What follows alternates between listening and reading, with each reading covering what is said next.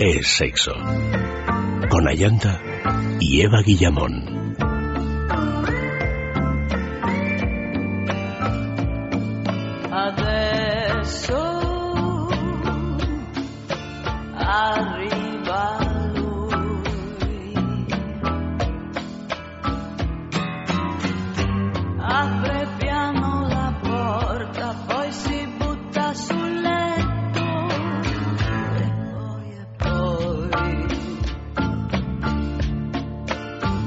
Buenas noches de nuevo, queridos amigos. Comenzamos, bueno, comenzamos, seguimos con el sexo. Esta noche, ¿cómo hablar de sexo con tus hijos?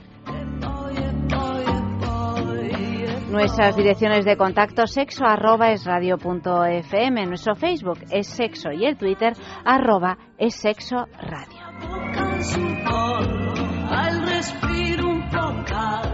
Eva Guillamón, buenas noches. Buenas noches. Bienvenida esta semana que comienza, tan sexual.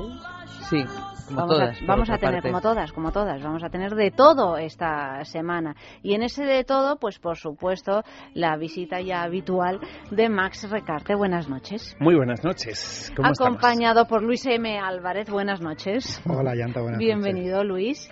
Y aquí estamos todos y además eh, tenemos a Yogels Guede. Yogels.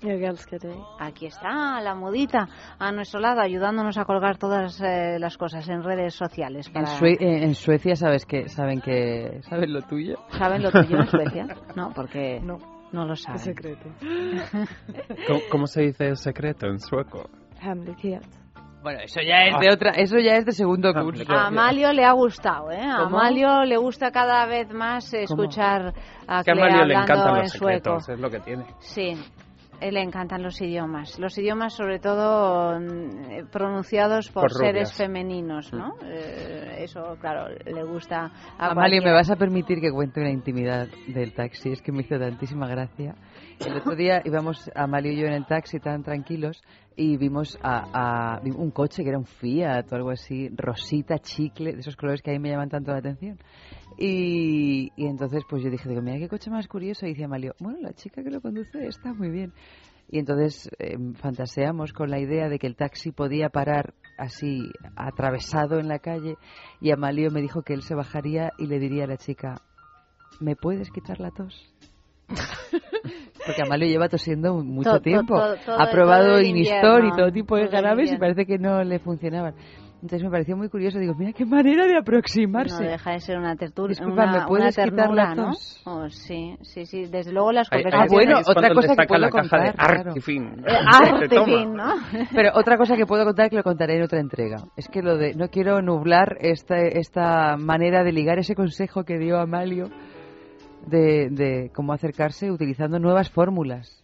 Bueno, por otra parte, las conversaciones entre Amalio y Eva en el taxi de vuelta a casa a altas horas de la madrugada son también de lo más aleccionadoras, porque en esta vida secreta de Amalio, el otro día nos enteramos de que fue charcutero. Ah, pero tú también estabas allanta. Yo no estaba, pero me lo contó luego Ah. Amalio. Fue charcutero en Ahorra Más, lo ¿Quién? cual, claro, no- eh, Amalio, lo cual Amalio. nos, nos dejó completamente eh, Guau, me a encanta. cuadros. eh, Te veo haciendo los dedos del japonés, del niño Fíjate, japonés, y te imagino charcutero. ahí en, en, pl- en pleno mercado, sacándome los dedos. Pero lo más Impresionante. de todo no es que Amalio fuera charcutero, sino que íbamos con un taxista que, que había también trabajado fue charcutero en, Ahor- de en Ahorra charcutero Más. en Ahorramás eh, en el mismo lugar que De ahí la Amalio. conversación. Si es que, vamos, no os enamorasteis porque porque, Porque Porque no estaba era la yo. rubia del coche porque rosa. estaba porque yo le y- gustaba la rubia del coche rosa o Bueno, la como que propia rubia, como que rubia, será morena. Era Ah, bueno, morena. pues la morena. Bueno, mira, se pone celosa, se pone Hombre, no, celosa. es que parece que las rubias se llevan todo el mérito. Es que ya Yo- está bien con las rubias, que además son O todas sea, que tienes un coche rosa. Hombre, por supuesto, son rubias de caja negra, que dice Tienes un, un amigo coche mío. rubias de caja negra. Está muy bien. eso. No, yo no tengo un coche rosa, yo tengo un coche azul metálico.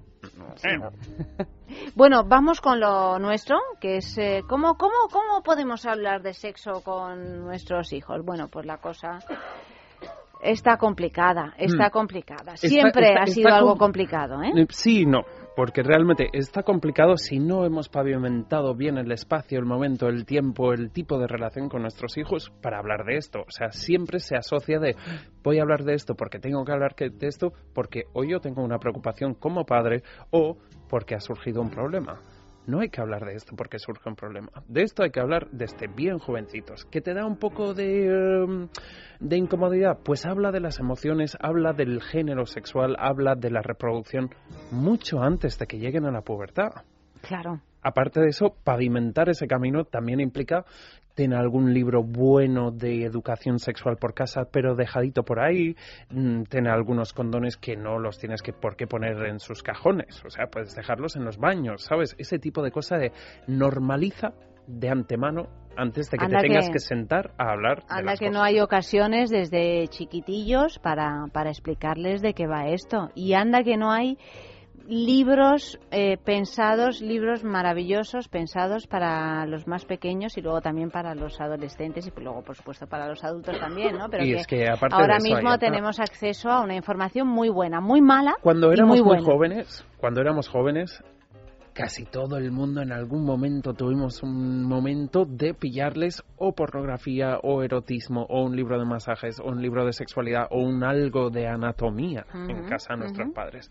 Y a pesar de, de, en algunos casos tener una educación sexual más liberal o más eh, educativa, digamos, y en otros tener menos, ese niño descubre ese libro sí o sí. Y cuando ese niño descubre ese libro, se lo va a mirar, le va a dar curiosidad, se va a reír, va a sentir que está haciendo algo poco prohibido, va, va, va a pensar que sabe uno de tus secretos.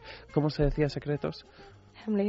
Ham- unos hamlet tuyos. Y entonces, eso ya en Parece sí árabe, va a facilitar el hecho de que cuando quiera ese niño levante la mano y diga, mamá, papá, ¿cómo es esto? ¿Cómo es aquello? ¿Por qué me pasa esto? Me ha pasado esto y me siento un poco raro. Tengo ganas de tal, tengo ganas de cual. Si este tema lo sacamos a la palestra cuando ya están el vello público asomándose, vamos Cuando en el momento de peor retrasados. comunicación entre padres e hijos, que es la adolescencia, y eso es normal y su- sucede siempre, pues eh, no, no, no, no dejemos ese, ese momento de hablar de, de sexo y de sexualidad con nuestro hijo cuando cumple los 14, porque seguramente va a ser un fracaso. Y es que aparte de eso, cuando llegas a esa edad, como el, el hijo o la hija realmente está volviéndose una persona adulta, es que no quiere hablar con sus padres de esto de buenas a no. primeras. Y recibe una información que a veces no es la más adecuada, porque hay mucho cuento chino en relación a esto. En Internet es un lugar eh, maravilloso y un lugar terrible también para buscar información, porque nos puede confundir todavía más. Y en cualquier caso hay que evitar, mira, vuelve a salir mi padre en la conversación esta noche, lo que le pasó a él, ¿no? Que, que sus primeras eh, informaciones sobre el sexo fueron a partir del sexo entre las libélulas que tú dirás qué cosa tan rara, ¿no? ¿Cómo practican el sexo Ahora las libélulas?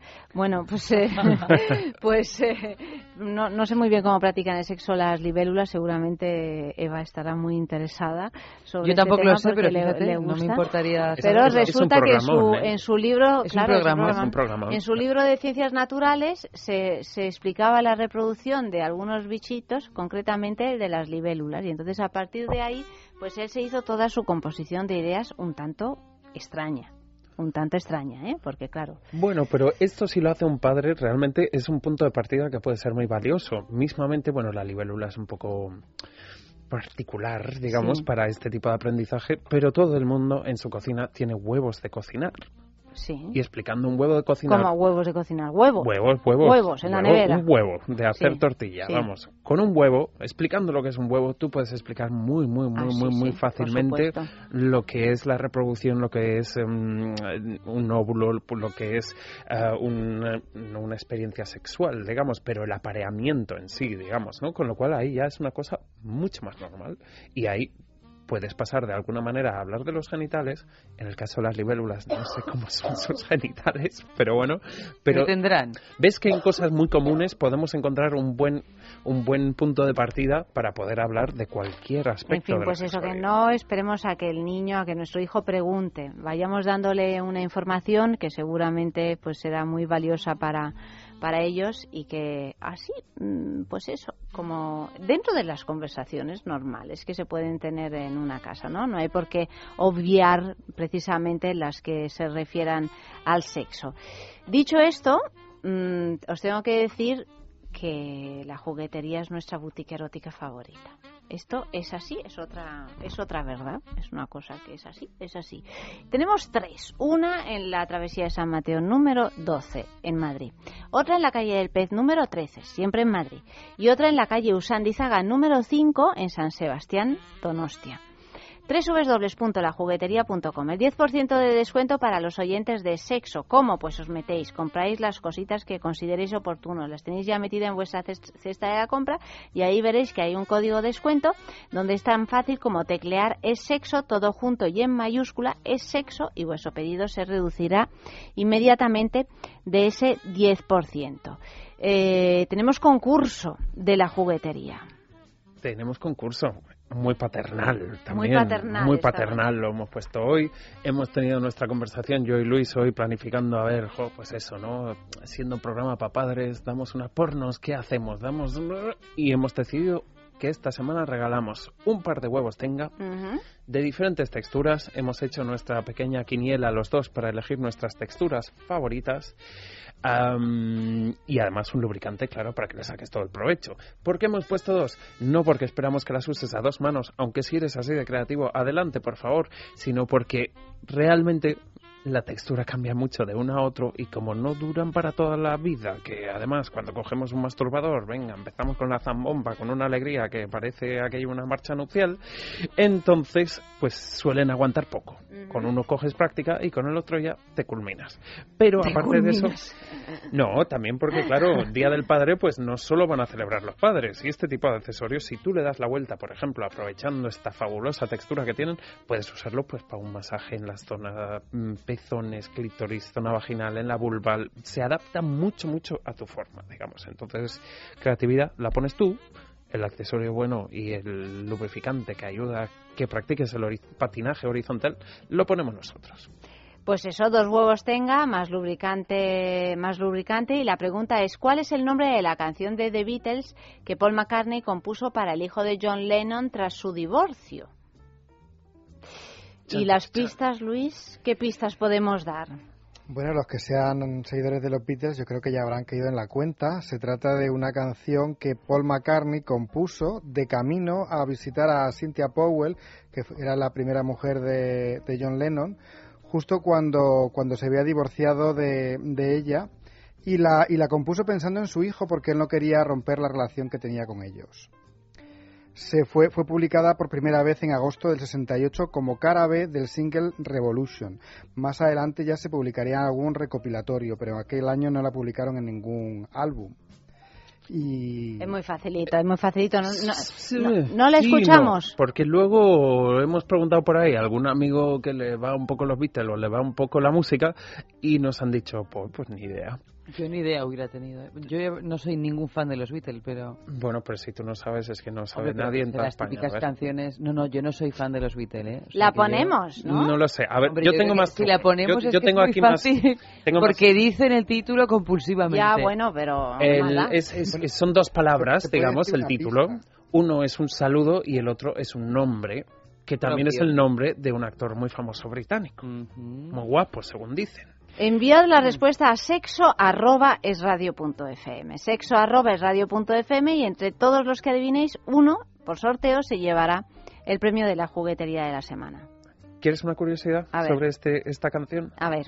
Pues que años y años y años y años más tarde de haber sido compuesta en el año 1996, la letra de esta canción fue subastada. La letra la letra, el derecho de imagen a esa letra, digamos, fue subastada y la compró el propio hijo de John Lennon.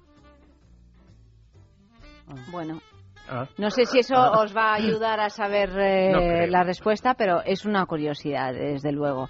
Este es el concurso de la juguetería. También tenemos el concurso con el tema del día, que es. Eh, ¿Cómo es el tema del día? Pídeme lo que quiera. No, no, no. No, no, no. Ah, pensaba que lo estabas preguntando retóricamente, digo, pues. Pregúntame lo que quieras. Pregúntame lo que quieras. Pregúntame lo que quieras. Es el tema del día. Han llegado ya varios mensajes en Facebook. Escribid los de Twitter, que los de Twitter no me participáis nada en los concursos y también en el correo electrónico los vamos a ir leyendo a lo largo del programa. Por ejemplo, uno. Eva. Uno. A ver, a ver, a ver, a ver. A ver, dice Encarnación, pregúntame lo que quieras, pero no te sorprendas de las respuestas. Bueno, es que cuando uno pregunta, qué difícil es preguntar en estas cuestiones de sexo, ¿no? Y, sobre todo entre padres e hijos, es difícil. Eh, es difícil. Es difícil. Es difícil. Es difícil preguntar y a veces es difícil responder y escuchar también, ¿no? Que hay, hay padres que dicen, no, no, no, a mí no me cuentes, pregúntaselo a tu madre. Y la madre dice, no, no, no, pregúntaselo a tu padre. A la y ya uno acaba, a la peluquera, una peregrinación. Pregúntaselo a alguien en un foro. Entonces ahí es donde entran esas respuestas. Y o ese, ¿qué cosas dices, no? ¿Qué cosas dices, hijo mío? Hmm. Pero bueno, pues eh, ya uno se siente mal, ya solo por el hecho de tener alguna duda al respecto. Bueno, pues ese es el tema del día, escribir mensajes y vamos con la agenda sexual de la semana.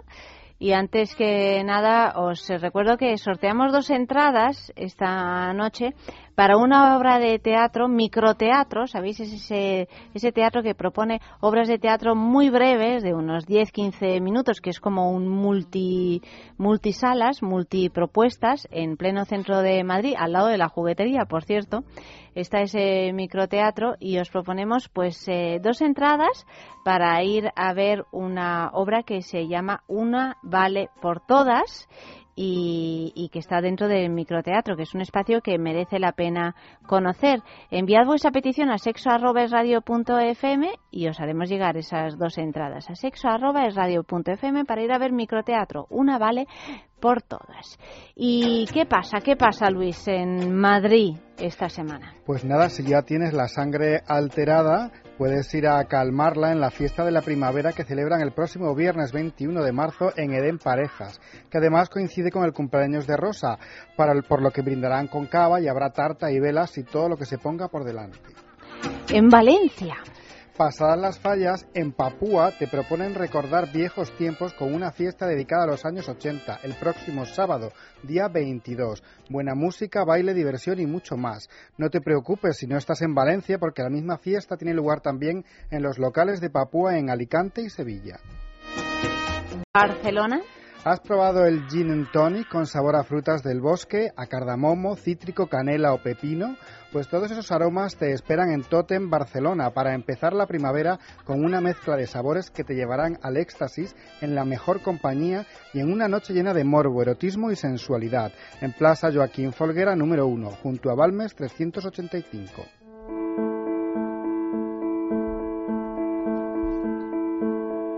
Llega el momento de nuestro concurso, Grandes Mujeres en la Historia. Atentos todos. Max, a ver si consigues ayudarme. Luis, lo mismo digo.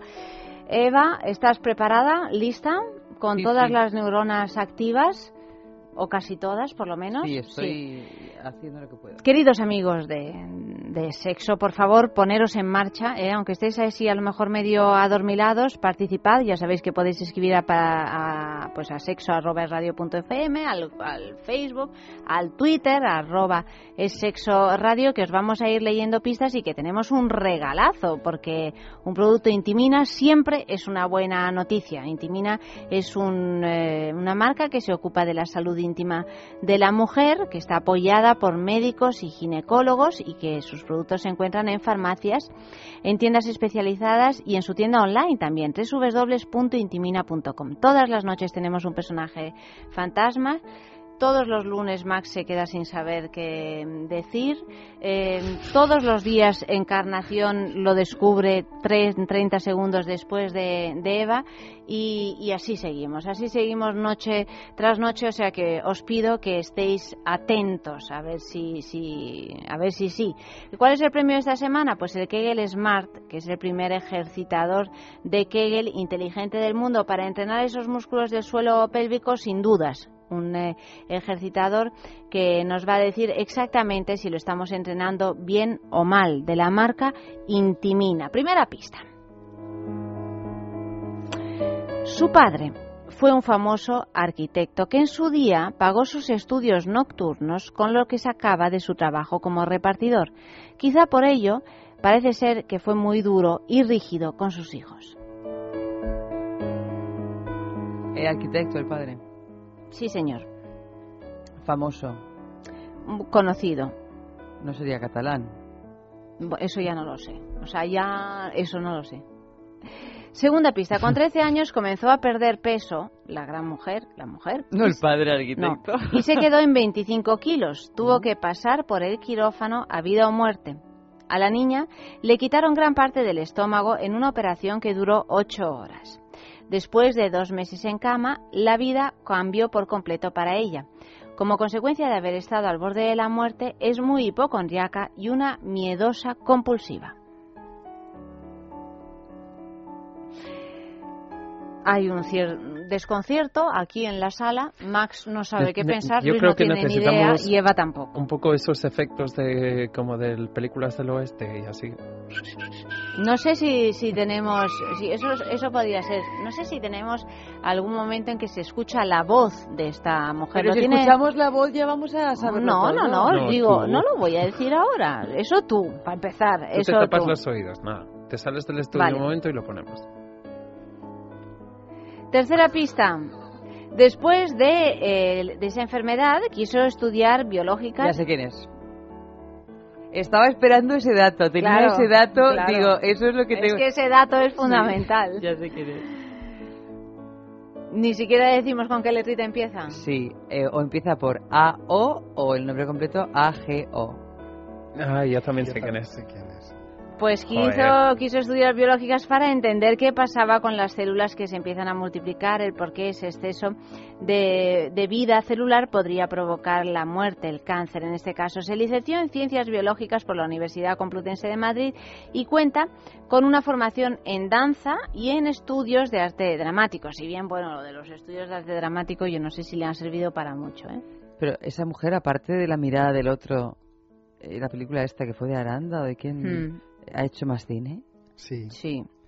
Sí. sí, en sus primeros años hizo más y yo- a mí no estaba mal. Trabajó con, con Bodere, No, también, otro si no día- me equivoco, sí, ¿no? Y el otro día pusimos Trabajó un con audio de, de La Vida Alegre en la que ella también Ay, es verdad, es verdad. En una serie española llegó a ser hasta guionista y personaje principal e interpretó a la sensual y tierna canguro Ana. Es verdad, es verdad. La serie fue todo un éxito al mantenerse durante cinco temporadas con excelentes índices de audiencia. Mm.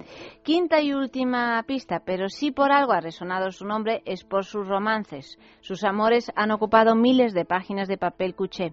Tras la dolorosa muerte en accidente de tráfico de Fernando Martín, inició una relación con Alessandro Lecchio, padre de su hijo Alex, quien vino al mundo en el año 1991. Y esta gran mujer suena así. Me gustaría hacerte una pregunta antes de que te vayas. ¿Te importa sentarte un momentito? Dime. Bueno, pero quiero que me contestes de verdad con el corazón. ¿Alguna vez me quisiste? ¿Tú qué crees? Yo solo sé que vas a salir por esa puerta Y para... aquí tenemos eh, también la música de esa serie tan conocida. que hasta los muertos le tienen ganas. ¿Querías decir algo, Max? Sí, yo tengo una pista súper divertida. A ver. Es ¿cuál? la mujer que más veces le han robado en las playas de España. No ¿Ah, sí? ¿Por qué? Venga robados y venga Por- venga posados y venga Ah, robados. bueno, claro, claro, claro. Entre Con los esos posados. bikinis, bueno, pero es que ella tiene un posado todos los años. Pero sigue bikini. teniéndolo a esta Sí, altura. yo creo que sí, solo que ahora Hasta solo el va año ella. pasado sí. Ah, lo roba ella. Hasta el año pasado Les sí. obliga a ir. Bueno, ¿quién es? ¿Quién es esta gran mujer? Participad, escribid un correo al sexo arroba es radio punto fm o en el Facebook es sexo o en Twitter arroba es sexo radio. A ver quién se lleva eh, ese, ese Kegel Smart de Intimina. Y alguien ha, alguien ha, acertado. Dejamos sonar un poquito la música. Hijo del cochecito coupé, a los que lían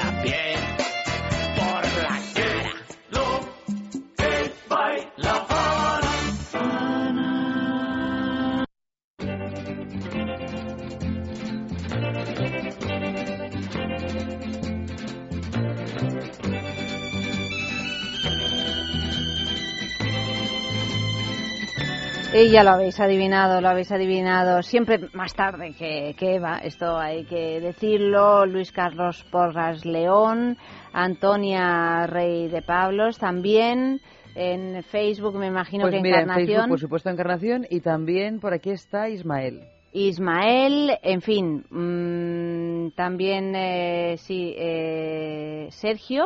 En, en Twitter, pues imagino que alguno de vosotros habrá escrito. A ver, que luego me quejo de, de Twitter, Mira, pero y Sergio, Sergio Estrada, que nos lo ha mandado por un mensaje privado. Por favor, mandadlo eh, en el muro, públicamente, que los mensajes privados... Black Anita en Twitter, Karina Colado en Twitter, eh, también dicen Ana Obregón y, a- y varios han descubierto ya cuál es la canción de la de la juguetería, ¿eh? Por ejemplo, Sí, en el mail Olas, también. Ya ya se han enterado de cuál es, Karina también en Twitter, en fin, bueno, bueno, veo que participáis esa, esta noche, eso está bien. Pues Ana Obregón es la gran mujer en la en la historia. Mira, llega un, un email de Ana que dice, respecto al tema que estáis hablando, cuando yo tenía 11 o 12 años me regalaron este libro que se llama ¿Qué me está pasando? Y es una guía sobre la pubertad y otros temas. Nos manda una foto de la portada porque dice que tal vez lo conozcamos.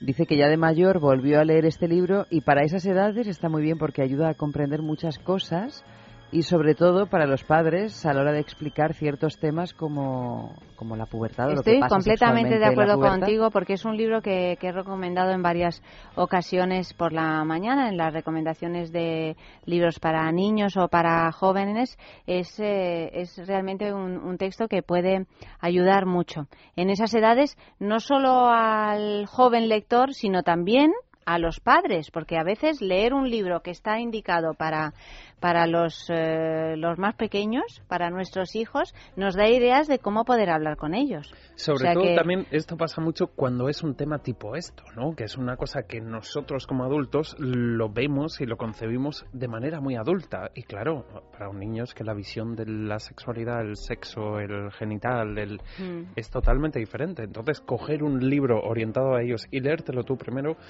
te va a poner un poco en la onda. Claro, claro, Y aparte, eh, ver esa manera de adquirir ese lenguaje especializado en este tipo de temática para los niños que quizás a ti ni se te ha planteado, ni siquiera lo has pensado, digamos, ¿no? Pues efectivamente, pues seguimos con más información sobre, sobre el tema que nos ocupa hoy.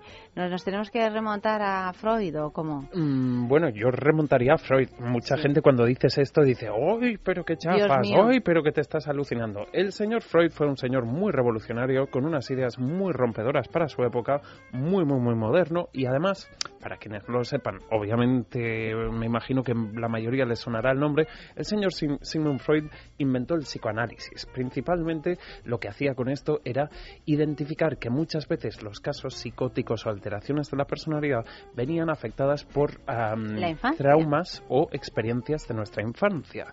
Esto en sí ya levantó un poco escarpias porque iba muy en contra de lo que era el pensamiento de su época en torno a este tipo de casos, pero es que además una de las cosas que identificó el señor Sigmund Freud fue que los niños tienen sexualidad, tienen sus primeras experiencias sexuales, tienen sus primeras experiencias genitales. Esto, por supuesto, puso a la galería con los De pelos de punta, digamos, o de uñas, y entonces realmente él no amainó en esta labor, digamos, sino que además dijo que era muy importante atender a este tipo de necesidades eróticas. Atender, digamos, no atendiendo a una reacción sexual, sino haciendo o asegurando que esos niños no se sintiesen ni raros, ni sucios, ni extraños, ni que estaban haciendo algo malo por estar descubriendo su sexo, porque es una parte más de su cuerpo. Claro, al decir esto, aparte de tirar por tierra todas esas teorías y hacer que más de un padre se, se, se, se desmayase, me imagino, sobre todo con las vestimentas que usaban en aquel entonces, pues yo creo que impuso una cosa muy interesante que es muy curioso que a día de hoy no se haya superado.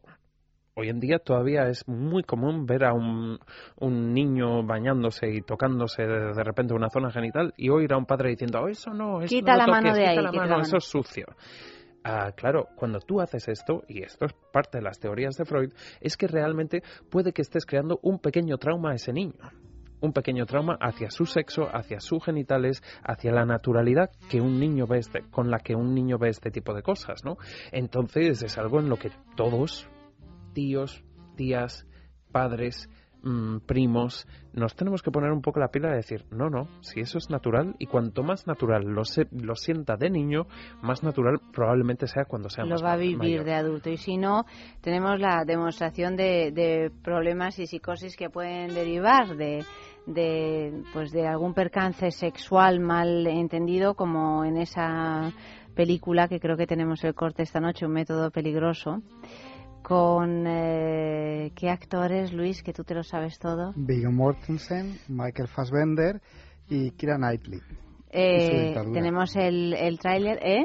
Kira Knightley y su dentadura. y su dentadura, claro, suelen ir eh, juntas. Y es la historia entre Freud, Jung, que fue el otro grande de ese, de ese, de ese momento, en contraposición con las teorías freudianas, pues siempre están las jungianas, que son un poco, que han tenido menos fortuna, ¿no? Yo Bueno, miro no te a Eva creas, porque... no te creas, ¿eh? Yo creo que Jung, al contrario que Freud, le ha pasado justamente al revés.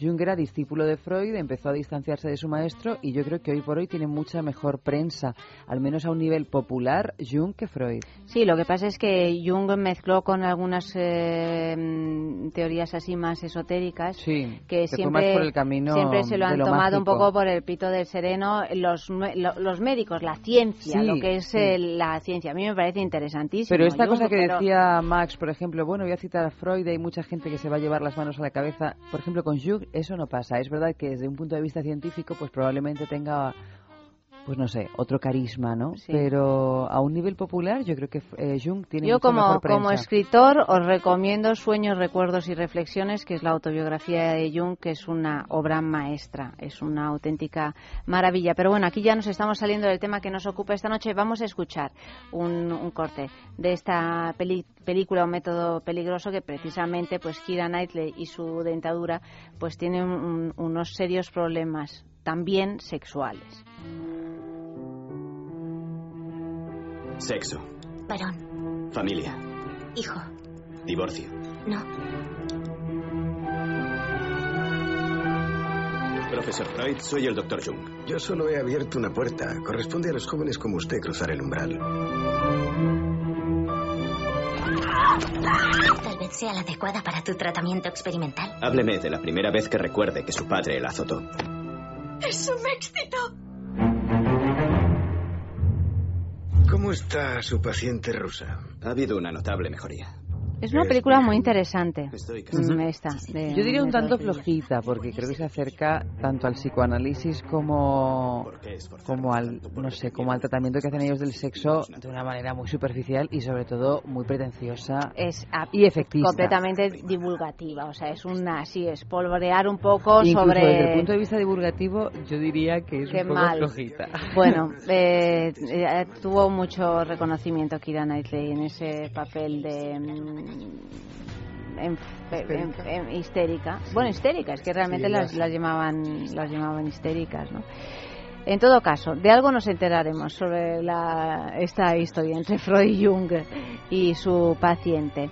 Y vamos con el noticiero ardiente. Vamos, vamos, que hoy lo tenemos. Lo ardiendo. tenemos, lo tenemos ardiendo, ¿no? Muy bien. Vídeos porno en las aulas. Que un profesor estuviera cotilleando una página de cine porno sin darse cuenta y que tuviera el ordenador conectado al proyector del aula puede parecer una travesura sin importancia comparado con el descuido de otra profesora, a la que se le coló un vídeo de alto contenido sexual que ella misma protagonizaba. Sucedió en una escuela de secundaria de Little Rock, en Arkansas. Que la profesora se haya, disculpado no basta para tranquilizar a los padres. Sin embargo, los alumnos la ven ahora con otros ojos. Volver a Afganistán y descubrir que tu hija es actriz porno. Anonadado se quedó el doctor Wicks cuando a su regreso de Afganistán descubrió que su hija, Miriam Wicks, que había sido criada como cristiana devota, se había convertido en actriz porno al no poder pagar la matrícula de la Universidad de Duke. A pesar de que le parece terrible, el médico asegura que no le dará la espalda a su hija. Esta, por su parte, conocida artísticamente como Belle Knox, culpa a la universidad por no haberle dado los recursos financieros adecuados, lo que no impide que se muestre encantada con su recién adquirida liberación sexual. Ni es gay ni sale con Ricky Martin. Pablo Alborán no solo ha desmentido que no mantiene ninguna relación sentimental con Ricky Martin, sino que ha lamentado que algunos medios como El País haya convertido componer en la India en un eufemismo de ser homosexual. El cantante asegura que el equipo de Ricky Martin se puso en contacto con él para que le escribiera temas musicales justo cuando comenzaba la campaña y gira de su propio disco, por lo que tuvieron que posponer su colaboración laboral. Pero que condene a la prensa sensacionalista tampoco le impide condenar igualmente a los artistas que, siendo homosexuales, también se prestan para salir en portadas de publicaciones con falsas parejas del sexo opuesto. Piensa en el placer. En el tuyo. En el nuestro. Piensa en el poder de los sentidos. En sentir al máximo. Contigo. Piensa en algo discreto, muy suave, muy íntimo. En algo bello y muy excitante. Y ahora no pienses. Siéntelo. Siéntelo. Objetos de placer exquisito. Bailelo. Intimina, la primera marca dedicada exclusivamente al cuidado íntimo femenino en cada una de las etapas de nuestra vida, quiere cuidarnos en uno de nuestros momentos más delicados, la menstruación. Con su copa menstrual Lily Cap ofrece la mejor alternativa a los tampones y compresas. Sin alergias, sin irritación y sin sequedad, Intimina te proporciona gracias a Lily Cap todo lo que necesitas para un periodo cómodo, seguridad e higiene. Prepárate para experimentar un antes y un después en tu menstruación. Lily Cap. ¿Te apuntas al cambio? ¿No eres capaz de dormir? ¿Te levantas todos los días cansado? Dormax es un complemento alimenticio natural que combate el insomnio desde su causa, eficaz contra el estrés y la ansiedad. Dormax es nuestro mejor aliado para conseguir el descanso que todos nos merecemos y necesitamos, porque hablar de un sueño de calidad es hablar de Dormax. Dormax, de Laboratorio Acta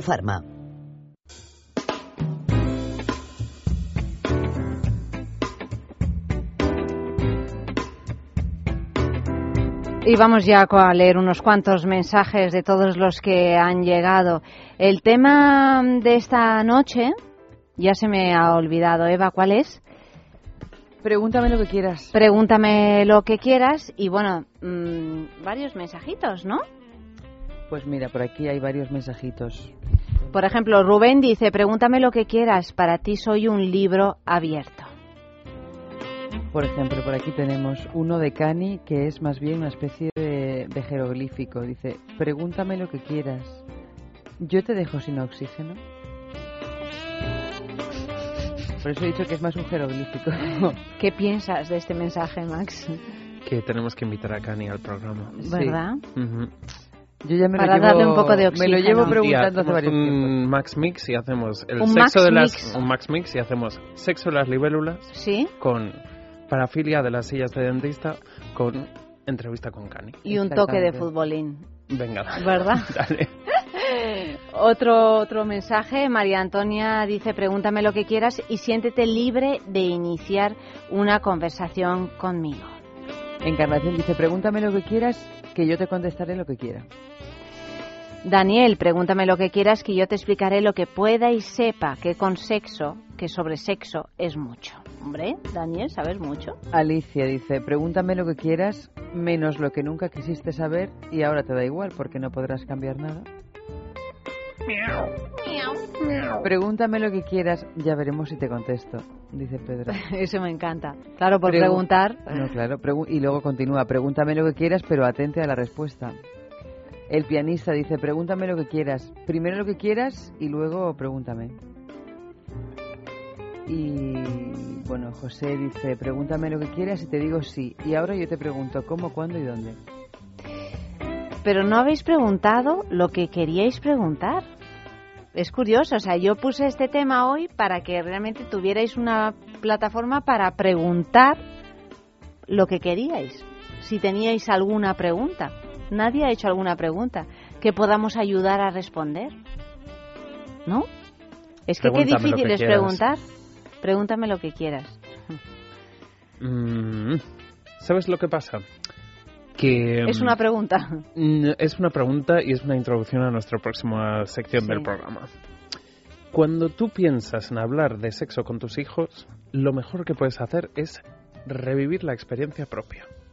Como, decir, como ¿cómo fue cualquier conversación que tengas con un hijo adolescente, sobre todo. Hay que meterse en esa Hay que piel. ponerse en papel, ponerse en situación y además muchas veces cuando decimos, ostras, ¿cuál fue mi primer recuerdo de algún tipo de educación sexual? Decimos, padre, qué mal me lo estoy montando con los niños. Fatal, sí. Entonces... Es que se nos olvida. se nos olvida y bueno, como teníamos a nuestros expertos ahí deseando un tema de estos jocosos, así un poco de poder contar cosas personales, pues les hemos preguntado. Les hemos preguntado una cosa, pero antes que nada os voy a recordar que el tema del día hay premio y el premio es un fin de semana en el balneario de la Ermida, www.balneariolahermida.com.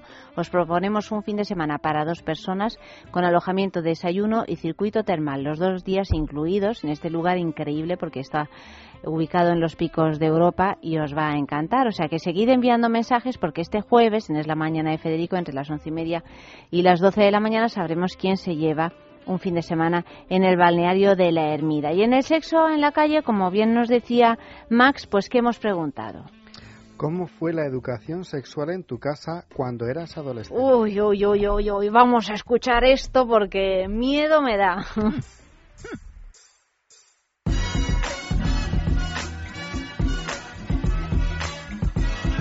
Hola, soy Gloria y soy abogada matrimonialista.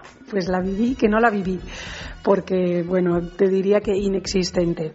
También es verdad que eran otros tiempos y, bueno, yo doy gracias que al menos en mi casa no eran religiosos y no teníamos, vamos, sí, íbamos a misa y tal, pero que no eran demasiado estrictos con eso y, y, bueno, pues mis padres yo creo que hasta cierto punto sabían que nosotros podíamos tener escarceos pero apenas nos dijeron nada. Lo único que, que me dijeron es que tomara precauciones. Pero eso fue todo.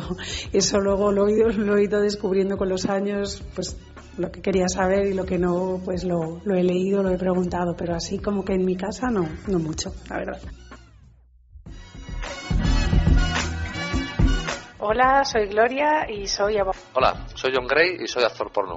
Uy, yo en mi casa no paraba cuando era adolescente. Ya sé que toda la educación sexual la recibía pues de la calle. La verdad es que ya siendo adolescente ya, ya estaba bastante educado sexualmente porque desde pequeños en mi casa había habido bastante eh, libertad en lo que es respecto a la educación sexual, eh, a la falta de complejos, a la actualidad, no al tema perversiones. Pero nunca ha habido una restricción en mi casa eh, de ese tipo, sino que nos permitían que nos informásemos por nuestra cuenta, eh, pues había algún diccionario sexual en casa, alguna enciclopedia, eh, también había en el cole, había algunas clases, yo creo, de educación sexual, y bueno, de una forma muy normal. Vamos, mis padres son un matrimonio con tres hijos, pues que van a tener en contra o a favor de la sexualidad, lo que cualquier persona, evidentemente. Hola, soy Carlos Trova y soy cantante. La educación sexual en mi casa se vivió de una forma muy abierta. La verdad es que mis padres nos hablaban desde pequeños de sexo, hablaban con sus amigos delante de nosotros sobre sexo, nos explicaban todas las cosas y creo que, bueno, pues la hemos vivido de una forma muy natural y que hemos tenido una buena educación en mi casa. Hola, soy Lorena y soy Gogo. Pues en mi casa la verdad que ni han sido aquí los maestros de la educación sexual ni tampoco ha habido unos tabúes, no sé, no ha habido tabúes tampoco para hablar de, de, temas sexuales. No han sido la típica familia que se han preocupado por sentar a sus hijas y decirles, mira, así es como vienen los niños, pero si se lo hemos preguntado en algún momento o si se ha dado la situación, tampoco se han, han salido por patas, vamos. Que yo creo que el día de mañana eh, con mis hijos lo haré a lo mejor de otra manera, porque creo que la educación sexual es la base para que sobre todo no te encuentres con situaciones así un poco comprometidas, pero vamos, que yo estoy muy contenta de cómo lo han hecho mis viejos. Oye, un aplauso para ellos.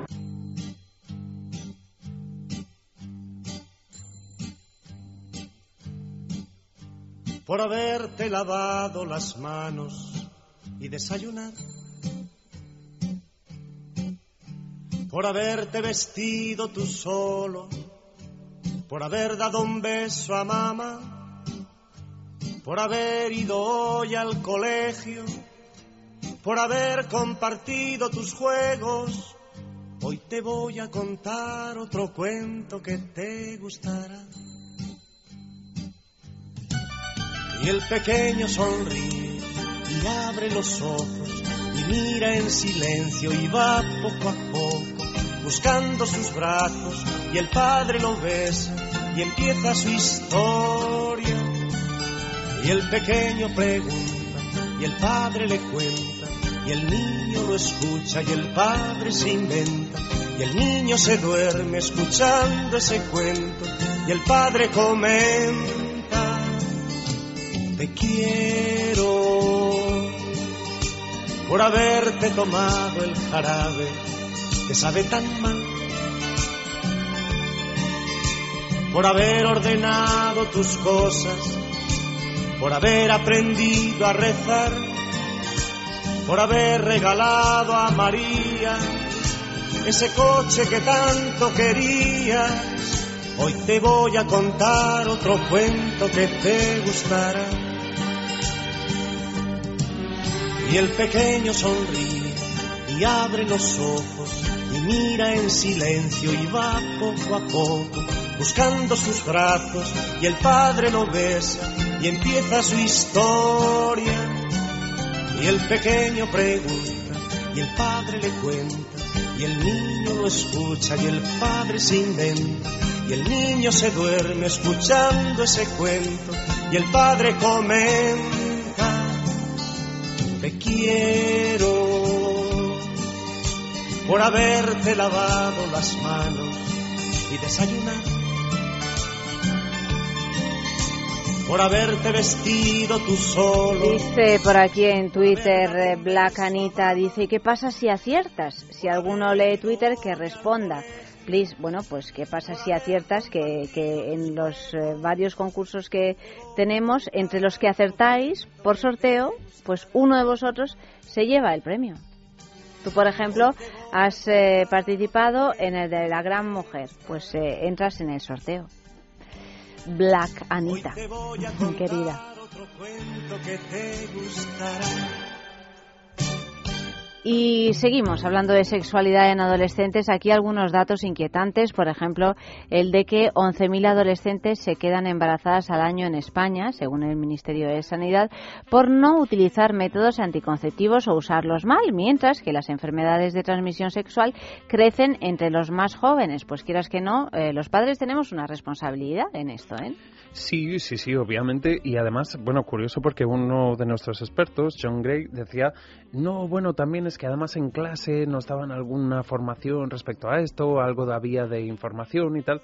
Muchas veces hoy en día reciben menos información directa a modo educación, digamos, en algunos centros de lo que se recibía en los años 80. Esto obviamente es un paso para atrás.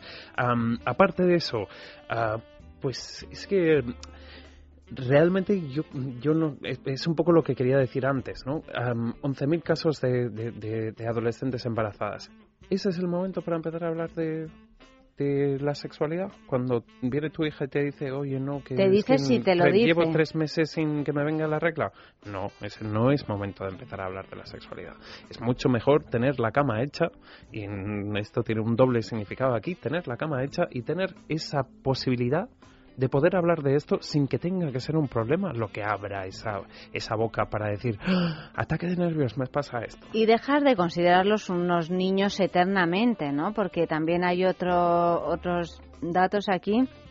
Según el informe Juventud en España del Ministerio de Sanidad, Servicios Sociales e Igualdad del año 2012, se desprende que el porcentaje de jóvenes que ha tenido su primera relación sexual antes de los 15 años ha, pasado del 5% en 2004 al 12% en 2012. Ahora ya estamos en 2014, o sea que posiblemente haya subido antes de los 15 años. O sea, es que a veces esperamos a los 18 para tener una conversación de este tipo y a los 18 es que ya se van de casa. no es que es que ya han tenido a lo mejor su primera experiencia sexual hace cuatro años. Entonces, uno llega tarde, no. O sea, llega ya como padre, digo, a mantener una conversación que es completamente absurda, porque se pasó el arroz. Y es que además aquí hay, hay, hay, dos cosas muy, muy, muy importantes a tener en cuenta. Por un lado, digamos, el caso de los embarazos entre adolescentes, que obviamente preocupa a todos los padres del mundo. y por otro lado, digamos, el caso de las enfermedades de transmisión sexual.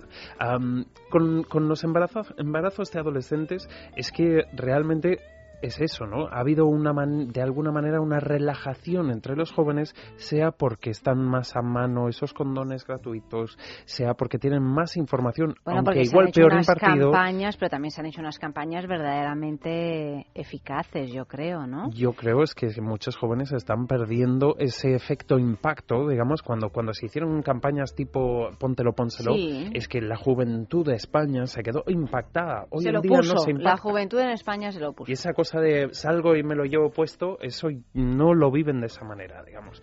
Eso es, mm, digamos, muy preocupante. Y otra cosa que es muy preocupante, sobre todo respecto a las enfermedades de transmisión sexual, es que muchas veces esas personas jóvenes asocian mucho las ETS con personas con mucha más experiencia y por lo tanto más edad que ellos.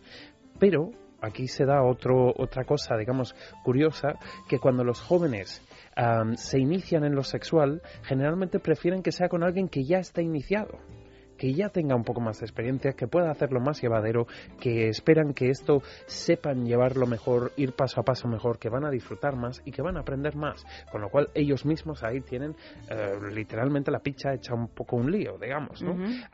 Con con el, el tema de los preservativos, sí los tienen más a mano, sí saben más sobre pues de qué están hechos, cómo se ponen, cómo se usan.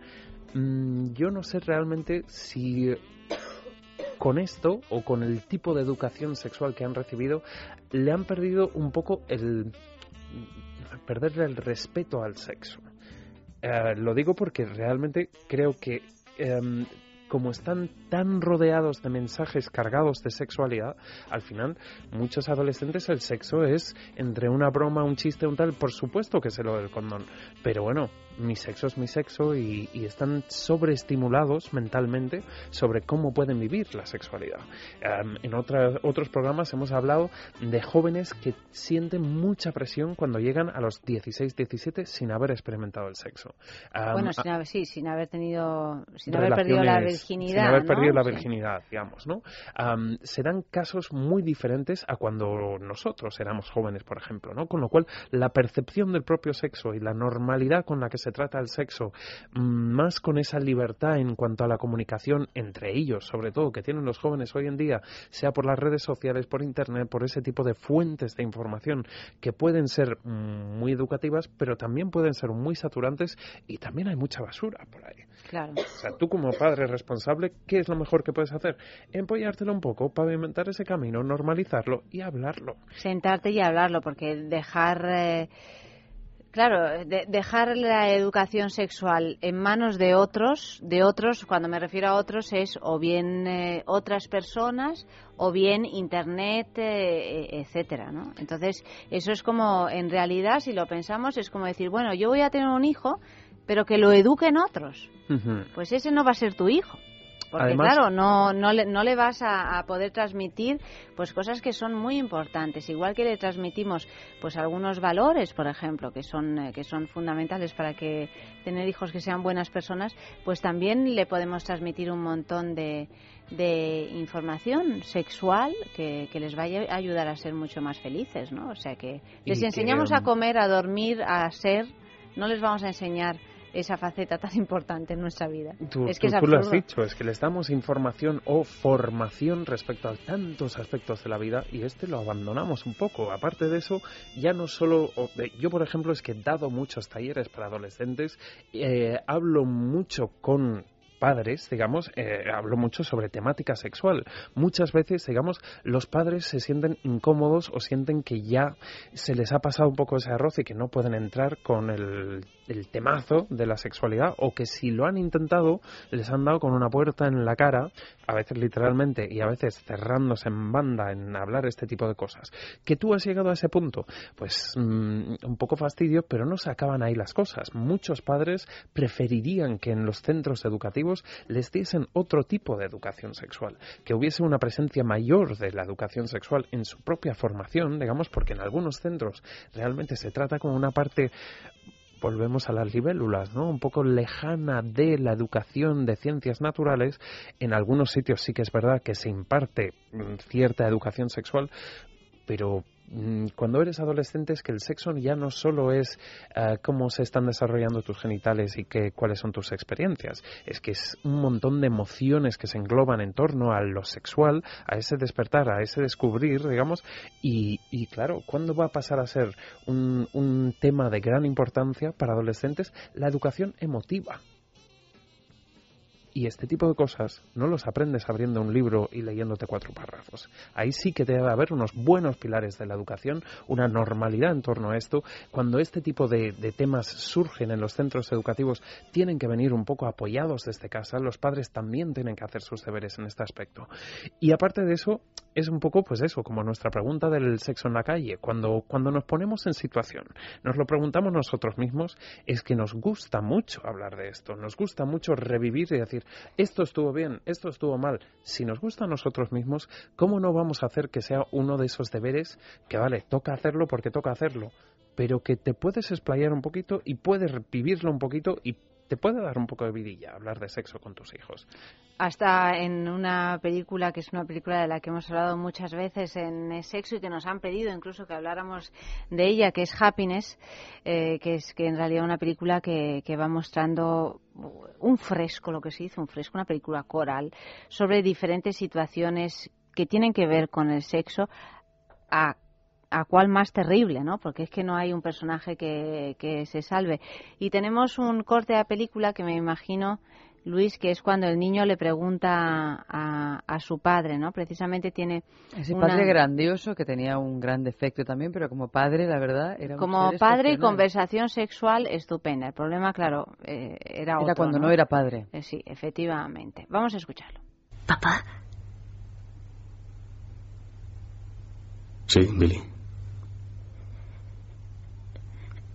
En, en el cole todos dicen cosas de ti. ¿Quiénes son todos? Pues los niños, ya sabes, todo el mundo. ¿Qué es lo que dicen? Que tú eres un violador y un pervertido. Como lo que pintaron en la fachada. Em, papá, ¿y tú em,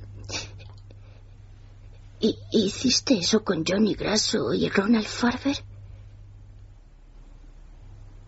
Sí. ¿Y qué hiciste? Bueno, esta precisamente me he equivocado porque no es cuando tienen la conversación eh, sobre ese sexo mm, del niño, ¿no? Claro, el niño estaba Sino- tremendamente preocupado porque él Claro. no eyaculaba. Sí. Y todos sus amigos, todos, mm, supuestamente todos, sí. Entonces el padre le va explicando de una manera súper pedagógica la diferencia entre el mito de la eyaculación y la verdadera eyaculación. Sí, sí, porque claro, eh, hay que subrayar que, que los niños, los niños y las niñas, cada uno tiene sus, em, sus clásicos de preocupaciones que se hacen enormes y que en realidad con una breve conversación pues les puedes dar esa serenidad y esa tranquilidad eh, en un periquete, ¿no? Sin dejarles así desprotegidos y pensando durante meses que, que son anormales, que no, que tienen algún Que son retrasados sobre todo porque crecer es una carrera... sí, que están retrasados en relación a otros niños, Claro, que entonces todos quieren ser la primera niña que tenga la regla, todos quieren ser el primero que tenga pelos en los genitales, eh, todo, ¿no? Y ya en el caso de la eyaculación, me imagino que debe de ser, como además es una cosa tan sorprendente, Tan reveladora. tan reveladora y tan, claro, es como, ¡ah! Dios mío, lo que pasa, magia. Sí, sí, bueno, eso por un lado y a mí es que realmente aparte de eso es, es, es un poco esa cosa de cuando o, o re- podemos rebobinar al momento de Freud, ¿no? Esta cosa de sentirte raro, un bicho tal, un- un extraño, que es todo esto que me está pasando. Si tú has tomado esa norma de Freud de jovencito ya hacer que sea normal, el día que te diga, papá, papá, pero es que mis amigos eyaculan y yo no, vamos, eso es un momento de oro para los padres. Hombre, en vez claro, de ser un momento de, de incomodidad extrema, es un momento de oro, de decir, madre mía, qué bien que deje ese libro por ahí, que hable de esto con normalidad, que lo que sea que haya hecho. No, y sobre todo que pida ayuda a los padres y no sabe Dios a quién. O sea, Mm. que es que yo creo que eso es algo que da mucha que debería dar mucha tranquilidad a los padres, que tener un hijo que realmente tiene la confianza suficiente para hablar de eso y de otras cosas. Porque que- el hecho de no hablar de sexo implica también esconder un montón de otras cosas. Y que aparte, cuando, cuando un hijo te adolescente. levanta la mano y te pregunta esto, realmente eh, aprovecha el momento. O sea, no que ahí sí que no puede ser ese golpe De- en la mano, eso sino no de, se hace. mm, sin, sin saturar, Como digamos. esa canción de Serrat, ¿no, Max? La, de eso no se hace, eso, Eso no se niño, hace, eso no deja ya dice, de joder con la pelota, ¿no? Eso, exactamente, pues eso. Pues en ese momento es donde te tienes que no crecer, sino arropar. Otro sexo en la calle. Luis, ¿qué hemos preguntado? Pues les hemos preguntado precisamente qué pasa si tu sobrino te llega con una consulta de sexualidad que consideras que debían haberle preguntado a sus padres.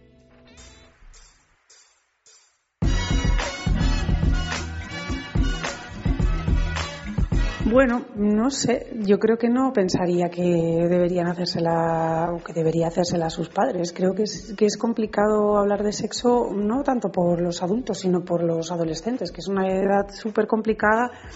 No sé, muchas veces te sientes incómodo cuando tus padres pretenden hablar de sexo y se crea como un clima un poco tenso. Si el adolescente tiene ya la, bueno, la iniciativa de ir a ti a preguntarte, yo creo que hay que aprovecharlo porque eso es oro.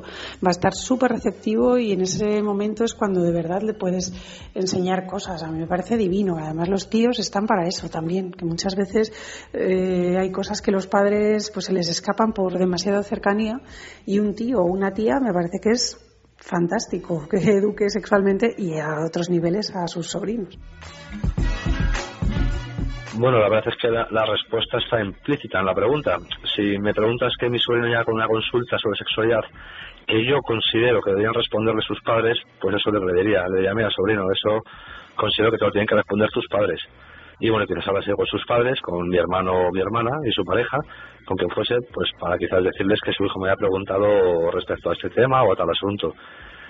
Pero vamos, si no considero que fuese una cosa que deban responderle sus padres, sino que es una cosa que puede él eh, aprender en cualquier momento, en cualquier lugar, de cualquier forma, eh, por los colegas, por las películas, por las revistas, por internet, pues pienso que tampoco está mal darle tú una opinión ya como adulto maduro que quizás le puedas ayudar en, en un desarrollo sano y positivo de su sexualidad.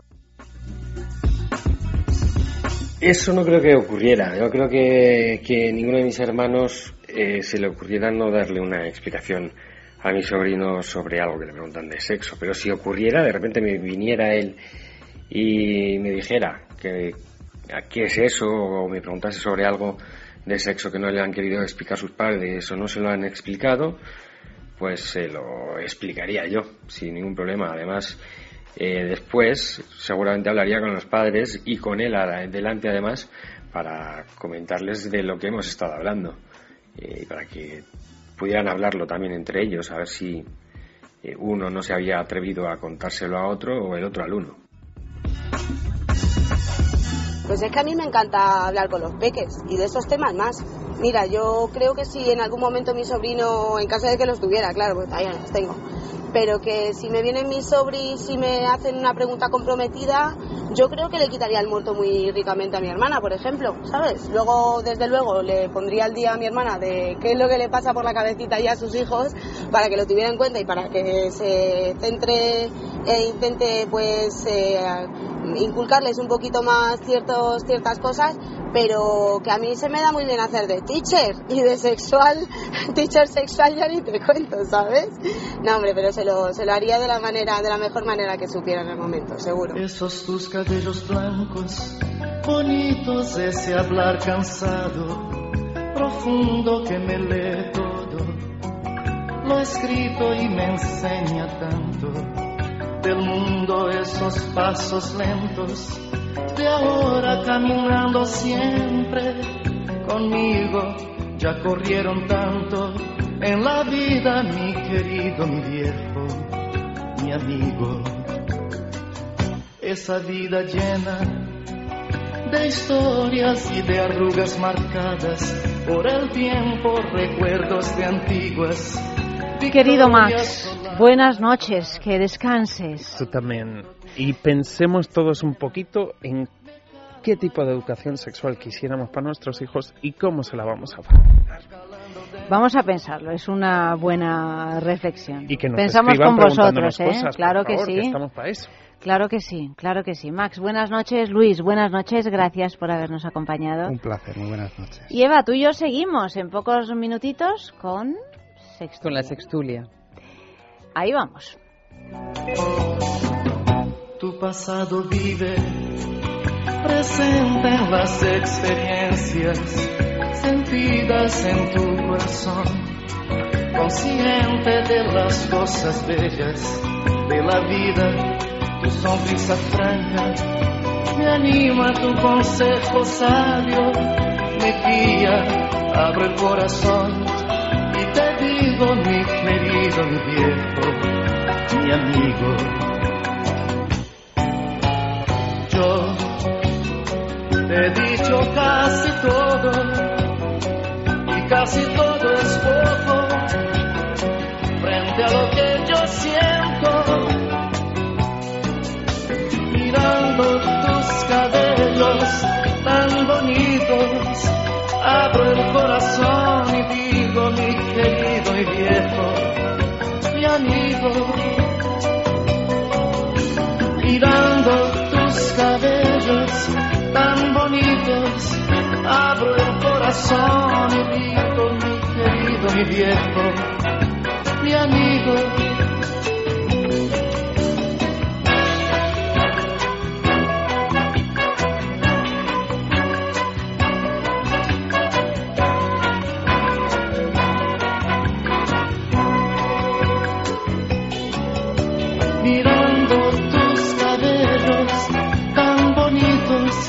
Abro el corazón y digo mi querido, mi viejo, mi amigo. Mirando tus cabellos tan bonitos, abro el corazón y digo mi querido, mi viejo, mi amigo.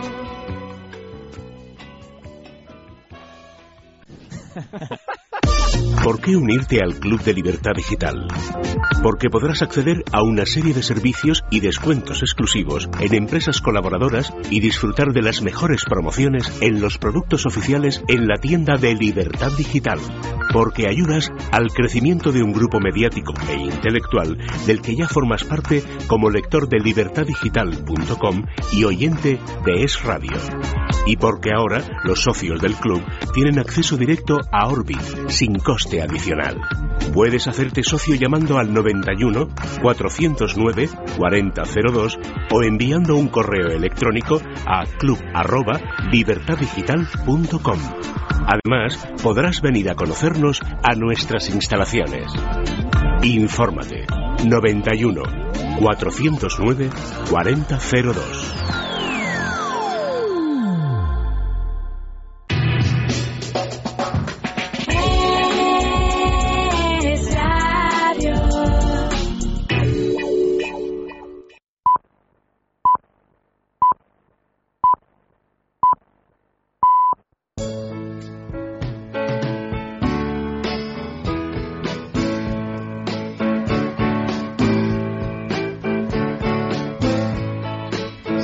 Sextulia, señores, sextulia, comienza. Abrocharos los cinturones que vamos allá. Eva, Yo estoy haciendo ¿estás preparada? ¿Estás haciendo estiramientos para, para empezar a hablar de Albacete? Porque es que cuando llega Fran a la sextulia, ¿ves? Aquí está Fran. Pero qué bien te sale. Eh, ¿Ves? Es que Pareces cubano. Yo no sé. Mi amor, pero tengo raíces manchegas como tú. Sí, pero bueno, a mí eso no te creas. eso no te creas que a mí me duele. Eh, Solo con una mano. Eh, Eva, en cuanto, te, en cuanto apareces tú, empieza a hablar compulsivamente de su pueblo. Es impresionante. Es que tenemos eso Bueno, en común, dos cosas. ¿no? Eso es mentira. No, y es tres- verdad, y- y es primera, verdad. primera cosa es mentira. No necesito a Fran para hablar de Albacete. Bueno, vale, aunque sí me más. siento muy acompañada cuando está él. Y, y Albacete no es un pueblo. Pueblo, pueblo eh, era Eso. metafórico, no era, Ah, ya sé que bueno. no es un pueblo, de su pueblo, yo no, es soy de aquí, Roma y ese es mi aquí pueblo. cuando, cuando es una ciudad fuera de Madrid parece tu pueblo. Oh, yo, yo, Muy castigado está Albacete. Menos mal que estamos Eva y yo aquí Menos para mal. defender nuestro terruño. ¡Viva Exactamente. Albacete! Exactamente. Zoilo, ¿tú de dónde eres? Digo, sí. Mira, había un segundo, perdona Zoilo, que no te quiero pisar, pero es que me estoy acordando de un dicho de Albacete tan bonito. ¿Ves? Es que ya empieza, ya empieza. Pero bueno, vamos a saludar a Zoilo. Zoilo, buenas noches. Hola, buenas Bienvenido. noches. Gracias. Es tu primera sextulia, espero que salgas indemne. Sí, espero que sí. Y encantado de estar aquí. A ver, el dicho de Albacete. Tú sabes que hay eh, una rivalidad, eh, como todas las rivalidades, un tanto absurda entre Albacete y Murcia. Y sobre todo esta rivalidad, ¿tú no lo sabías, Ayanta? No, no, Ah, yo bueno, de pues- Albacete y Murcia ya me bueno, pues supera. es a ver qué. tremendamente famosa, bueno, como todos los vecinos que a veces se pelean. Y luego eso vino, también se, se subrayó con toda la guerra del agua, del trasvase Tajo Segura. El Tajo es un río castellano-manchego, el Segura es un río murciano y tal. Entonces, yo lo explico porque sé a veces, porque Sí. sé en qué liga juego. Bueno, ¿y entonces qué? Bueno, el caso es que eh, Murcia quería agua y quería agua y entonces eh, de repente en Albacete se erigió un dicho que decían, si Albacete quiere agua, eh, perdón, uy, por favor. Ay, por ha traído unas frutas albaceteñas.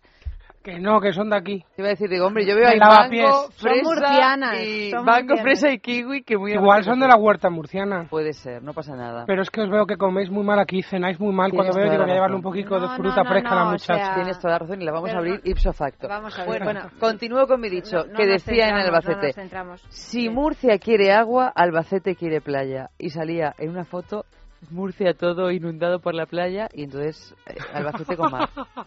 Si Murcia quiere agua, Albacete quiere playa, o sea que toma agua. Un tsunami murciano que dejara Albacete. Pues lleno ya lo de- que le falta, simplemente le falta un poquito de sol. Eso, no, como le de llaman- sol no, en realidad un poquito de mar. Claro, Pero por el- favor, que bien huele esto. O sea, nos ha Es- traído frutitas. están muy ricas, sí. En lugar de comer las cosas de la máquina asquerosa, vamos a comer mango, fresa, mango. eh, unas cosas que apetecen mucho a estas horas. Claro, si es que siempre que vengo a estas horas, si estáis aquí, que si Mm. pan de pipas, que si gorrinadas, nada, fruta fresca. Yogels también come. Buenas noches, Yogels. Bueno. Bueno, pero Bueno. estás hablando, no me lo puedo creer. La Está chica hablando- silenciosa. Ahora está comiendo más que hablando. Muchas gracias, Fran. ¿Vosotros queréis? Yo sí quiero también, pero ya nos vamos, nos lo Bueno. vamos pasando. Fran y Zoilo están aquí, primero porque, porque sí, y segundo porque es que presentan una, una obra que se titula Una vale por todas Ujú. en el microteatro, que es ese teatro que está mm, en pleno barrio Malasaña, Sí, en Loreto Chicote. en Loreto Chicote, que es una callecita así un poco escondida, y el microteatro es uno de los grandes éxitos teatrales de los últimos años porque proponen obras de teatro muy breves, que a veces no superan los 15 minutos, y así en sesión continua, en sesión continua, y mientras uno va, hay un, son, eh, es un multisalas, concepto cine, con muchas salas, y bueno, en cada sala, mm, bastante pequeñitas, mm, se- caben muy poquitas personas, unas Pues unas 15 personas. 15, 15 Sí. personas así. Y la verdad es que se ha convertido en un centro de creación increíble, porque están pasando por ahí pues desde nombres eh, conocidos hasta maravillosos desconocidos que después se hacen conocidos y no deja de ser pues un, eh, un taller y una oportunidad de, de presentar pequeñas obras que a veces incluso también se hacen grandes, se ensanchan, ¿no? O sea, que se convierten sí. en obras de un formato normal. Bueno, Incluso se convierten en películas también. También. Estaba, estaba oyendo el otro día. Hombre, es un, un nido de, de creación, la verdad. Microteatro funciona, funciona. Y nosotros nos desvirgamos en, en microteatro, tanto Zoilo como yo. Bueno, más yo que tú, ¿no? ¿A qué te Yo, refieres? yo en, micro, en microteatro Que- no, que no no había había actuado trabajado nunca. nunca. había Ah. actuado en, en microteatro. Ah, pero solo en microteatro, vale. Bueno, una, una, es- la verdad es que es una propuesta muy divertida y, y, Y con un éxito increíble. y con un éxito ¿no? increíble. Porque- Además, te puedes tomar entre una cosa y otra, pues te puedes tomar tu copita, tu pisco labis, así. Claro, porque son obras, piezas cortas, cortas, piezas que no superan los 15 micro, minutos. microteatro. Pues presenta mm, Zoilo, que ha, ha escrito este texto y lo ha dirigido, Una vale por todas. ¿verdad? Cuéntanos un Sí. poquito de qué va. ¿Cuánto dura? Dura pues unos 15 minutos. 15 minutos. Sí, estamos ahí. 15 minutos, 15 personas. Sí, Sí. eh, estupendo. no, bueno, pues eh, lo que tú decías, que es una cosa divertida, realmente nosotros entramos en otra cosa, eh, eh, bueno, apostamos por una cosa un poco más arriesgada, pero, pero bueno, ahí estamos para jugárnosla y, y bueno, es una crítica al maltrato, a la violencia de género y bueno, eh, desde el plano psicológico y bueno, más allá de eso es muchas otras cosas, ¿no? Es un poco una cosa sobre la soledad, sobre, bueno, las pulsiones que, bueno, Y la perversión, porque Zoilo aquí donde lo veis con cara de bueno es un Es un poco perverso. la cara, pero... Es un poco perverso. Pues encontramos en esta obra a Fran Arraez, que está aquí presente, y a David González como actores. Y además os vamos a, a regalar dos entradas eh, para el jueves que viene a las once y media de la noche. Simplemente tenéis que escribir un correo a sexo arroba esradio.fm, sexo arroba esradio.fm y uno de vosotros pues se llevará esas dos entradas para asistir a esta pequeña obra de teatro, microteatro, el jueves a las once y media de la noche. Lo volveremos a decir a lo largo de la sexturia y vamos allá con la primera noticia de la noche, cuyo titular es un poco inquietante, Eva. ¿Culo veo, culo quiero? Pues así es, es ¿Mm? entre interrogación. A ver, entre interrogación. El sexo anal entre parejas heterosexuales aumentará por la normalización del comportamiento sexual de los hombres gays. Pues mira, estamos de enhorabuena. Esta es la rocambolesca teoría de Mark Regnerus, que es un investigador de la Universidad de Austin, en Texas. Y tan controvertidas declaraciones fueron pronunciadas durante una conferencia en la Universidad Franciscana Católica de Steubenville. Y sigue diciendo este señor, si el matrimonio gay se percibe como legítimo por las mujeres heterosexuales, con el tiempo animará a los novios y a los maridos de todas partes a presionar para conseguir lo que los hombres siempre han querido históricamente, pero nunca se les ha permitido. Dos puntos. La novedad sexual de la penetración trasera. Una novedad, una cosa, vamos, nueva, nueva. Una Esto cosa bárbara, dijo ¿eh? este la señor. sodomía, vamos, desde... Se lo acaban de inventar. O Mark sea, Regnerus, que es un investigador de la Universidad de Austin, en Texas. pero claro, esto lo está diciendo así como cosa mala. Hombre, por supuesto, Sí. claro. Como Eh, cosa Esta mala, conferencia malísima. tuvo lugar en la Universidad Franciscana Católica de Steubenville. Buena, buena, no. Buena, buena, no. No. Como una especie de epidemia. O de sea, hecho, que dice, por culpa de como esto siga normalizándose, los hombres van a conseguir, pero lo gracioso de todo es que dice, los hombres van a conseguir Lo que siempre siempre han han querido históricamente, pero nunca se les permitía. O sea que ya está hablando todo. y normalizando el tema de la censura, ¿no? Es como, los hombres siempre han querido esto y es deber moral de las mujeres el hecho de negárselo. Ajá. Vamos, yo esto es lo que entiendo. sí, sí, sí. ¿Y qué quieren las mujeres? Ah, Bueno, pues, eso, eso no es una habla. gran pregunta, pero no solo desde el punto de vista sexual, sino...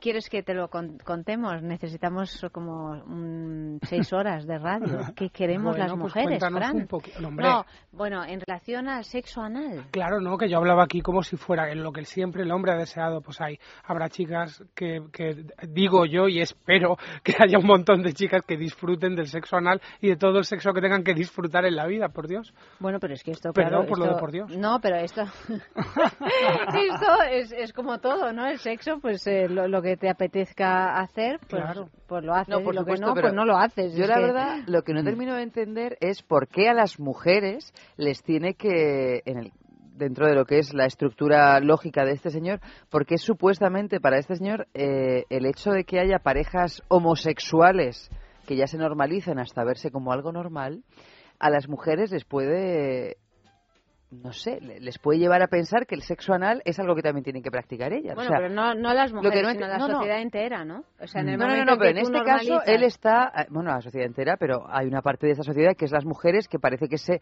parece ser que son las que llevan la sartén por el mango. Que son no las que los dan hombres. permiso o no. Claro, porque Que los hombres llevan históricamente queriendo esto. Bueno, pero porque en este caso, en la pareja heterosexual, es el hombre que penetra a la mujer, puesto que la mujer no puede penetrar al hombre por una cuestión Pero física. si las, pero según está diciendo este hombre, yo no estoy hablando de otras estructuras lógicas, estoy hablando de la de este señor. Si este señor dice que finalmente, como las mujeres van a ver que esto es una cosa normal, porque los hombres gays entre sí lo practican, Lo le van van a a dejar a sus maridos que lo hagan.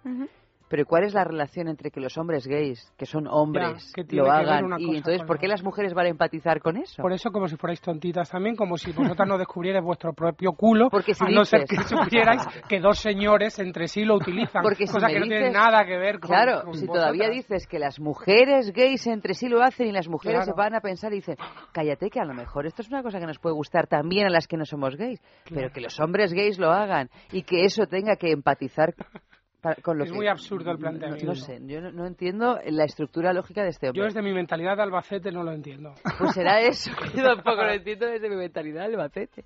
Bueno, yo es que creo que estas cosas, eh, o sea, buscarle una lógica a estas cosas, como son ilógicas, pues es muy, No, por supuesto, es muy que- difícil en- encontrar cuál es. Yo creo que esta persona, pues lo que quiere es, por un lado, meter un, da- un viaje al matrimonio gay y- y de paso, pues eh, avisar sobre los peligros de la sodomía, tanto en el matrimonio gay como, eh, y mm, qué espanto, en el, en el matrimonio heterosexual, que hasta el momento, pues por lo menos eh, existía ese no femenino, eh, a pesar de que los hombres, de un modo, Redentor, ese no femenino de un modo redentor. obsesivo, todos los hombres, de un modo obsesivo, históricamente... basta ya de comerte la piña. Porque no no nos estás dejando piña. Deja a la niña que se coma la piña. Deja a la niña que se coma la piña, que además viene muy bien para el semen. La piña. Ah, Ah, ¿no lo sabías? ¿Es verdad? cuéntame. Es verdad, parece ser que... ¿Queda algún que- trocito? que, mm, No, se de lo- piña no. No, porque se lo ha sí, comido todo mira, Yoguel. aquí queda un poco, un poco de piña. Un poco Yo de estaba piña, viendo que- que rebuscaba así con el dedito. Que la calidad ya me de di cuenta que semen- estaba buscando piña. Digo, será No. Eh, nanta la es muy bueno, es muy bueno para, para el semen, dicen, pero Sí. sobre todo para el sabor, o sea, no para que... Para que no tenga un sabor fuerte. Para Sí. que no tenga un sabor fuerte. Sí, Por ejemplo, sí, sí. tomates. Mal. No. Espárragos. Fatal. No. Piña. Sí. Sí. ¿Has visto qué cosas aprendes viniendo a Para- la sextulia? Para tener un semen de sabor suave y Sí. apropiado para este Sí, verano. sí, ¿Carne roja? No. Bueno, salvo que a, la persona en cuestión que vaya a tener relación con ese semen le guste los sabores fuertes. Claro, Pero vaya, también- la piña dicen que es que es estupenda, no solo para el semen, sino, sino para tantas otras cosas, pero también para, para esto. ¿eh? Y, Pues, y, y- y, bueno, esto ya pues no tiene nada que ver con lo de la penetración trasera, pero bueno, lo de la penetración trasera, pues eh, os, para que os quedéis tranquilos, oye, que no pasa nada, que eso, que, que a una pareja heterosexual le apetece, Pero pues imagínate tan que no, a pues ella penetrar al, al marido. Bueno, hay, hay como unos, también ocurre. hay unos, ¿cómo se llaman? Hay un montón de arneses, arneses. y además la mano tiene muchos deditos, que también lo hemos hablado un montón de Sí, veces sí, sí, en, sí, sí. en las partes de sexualidad. Hay arneses, hay mm, plugs anales. Hay de todo, hay de todo. Hay Eso de ya debe de todo, ser todavía peor. Se llama un strap-on. Ujú. También, también. Un arnés, sí, sí. Como... Un arnés Ahí- con un pene incorporado Sí, sí, para, sí, para- sí. Hay muchísimas posibilidades dentro de- del sexo anal y esto en realidad, que creo que es lo que más le, le puede molestar a este, a este señor, a, a Mark Reinerus, Mm. eh, está, está muy de moda.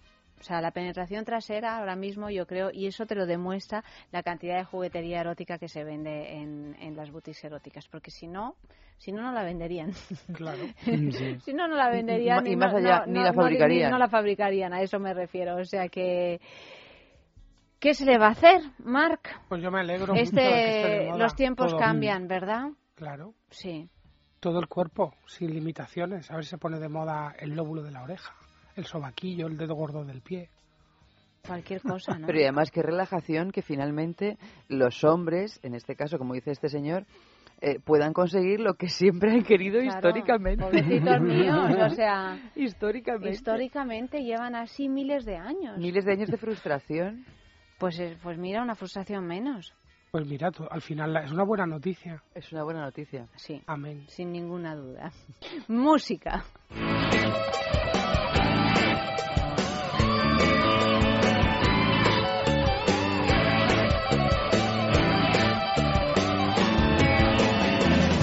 Sus ojos son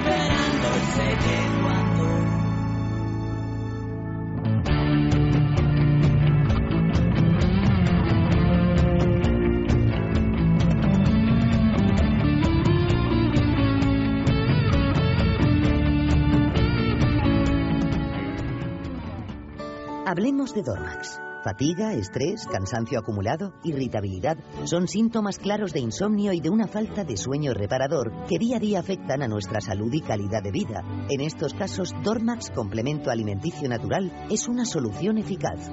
Dormax nos ayuda a neutralizar las causas que nos impiden dormir, asegurándonos un descanso de calidad y verdaderamente reparador. Dormax, de Laboratorios Actafarma.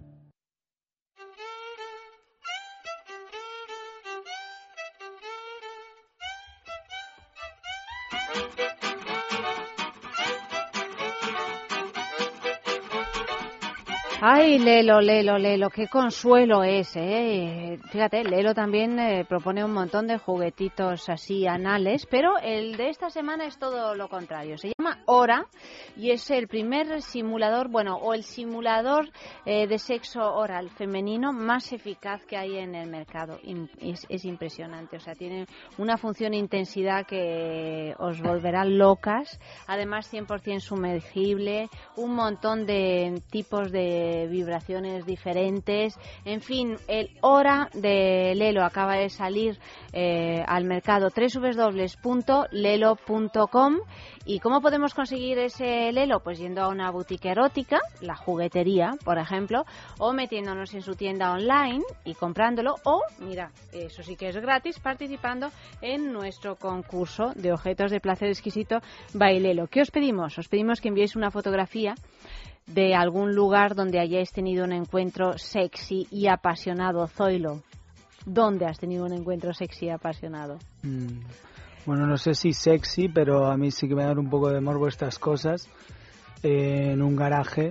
¿En un garaje? En un garaje, O sí. sea, metido en el coche. No, no, ahí en el suelo. En el suelo del garaje. Sí. ¿Un garaje público? ¿Un garaje.? No, no, en un Ah, garaje bueno, yo pregunto. privado. Ya Un garaje privado. Oye, lo del Sí. garaje no nos lo habían dicho nunca, ¿eh? Y fíjate que el garaje, incluso el público, no deja de ser un clásico, porque así un arrebato El parking es un amoroso muy dentro del coche.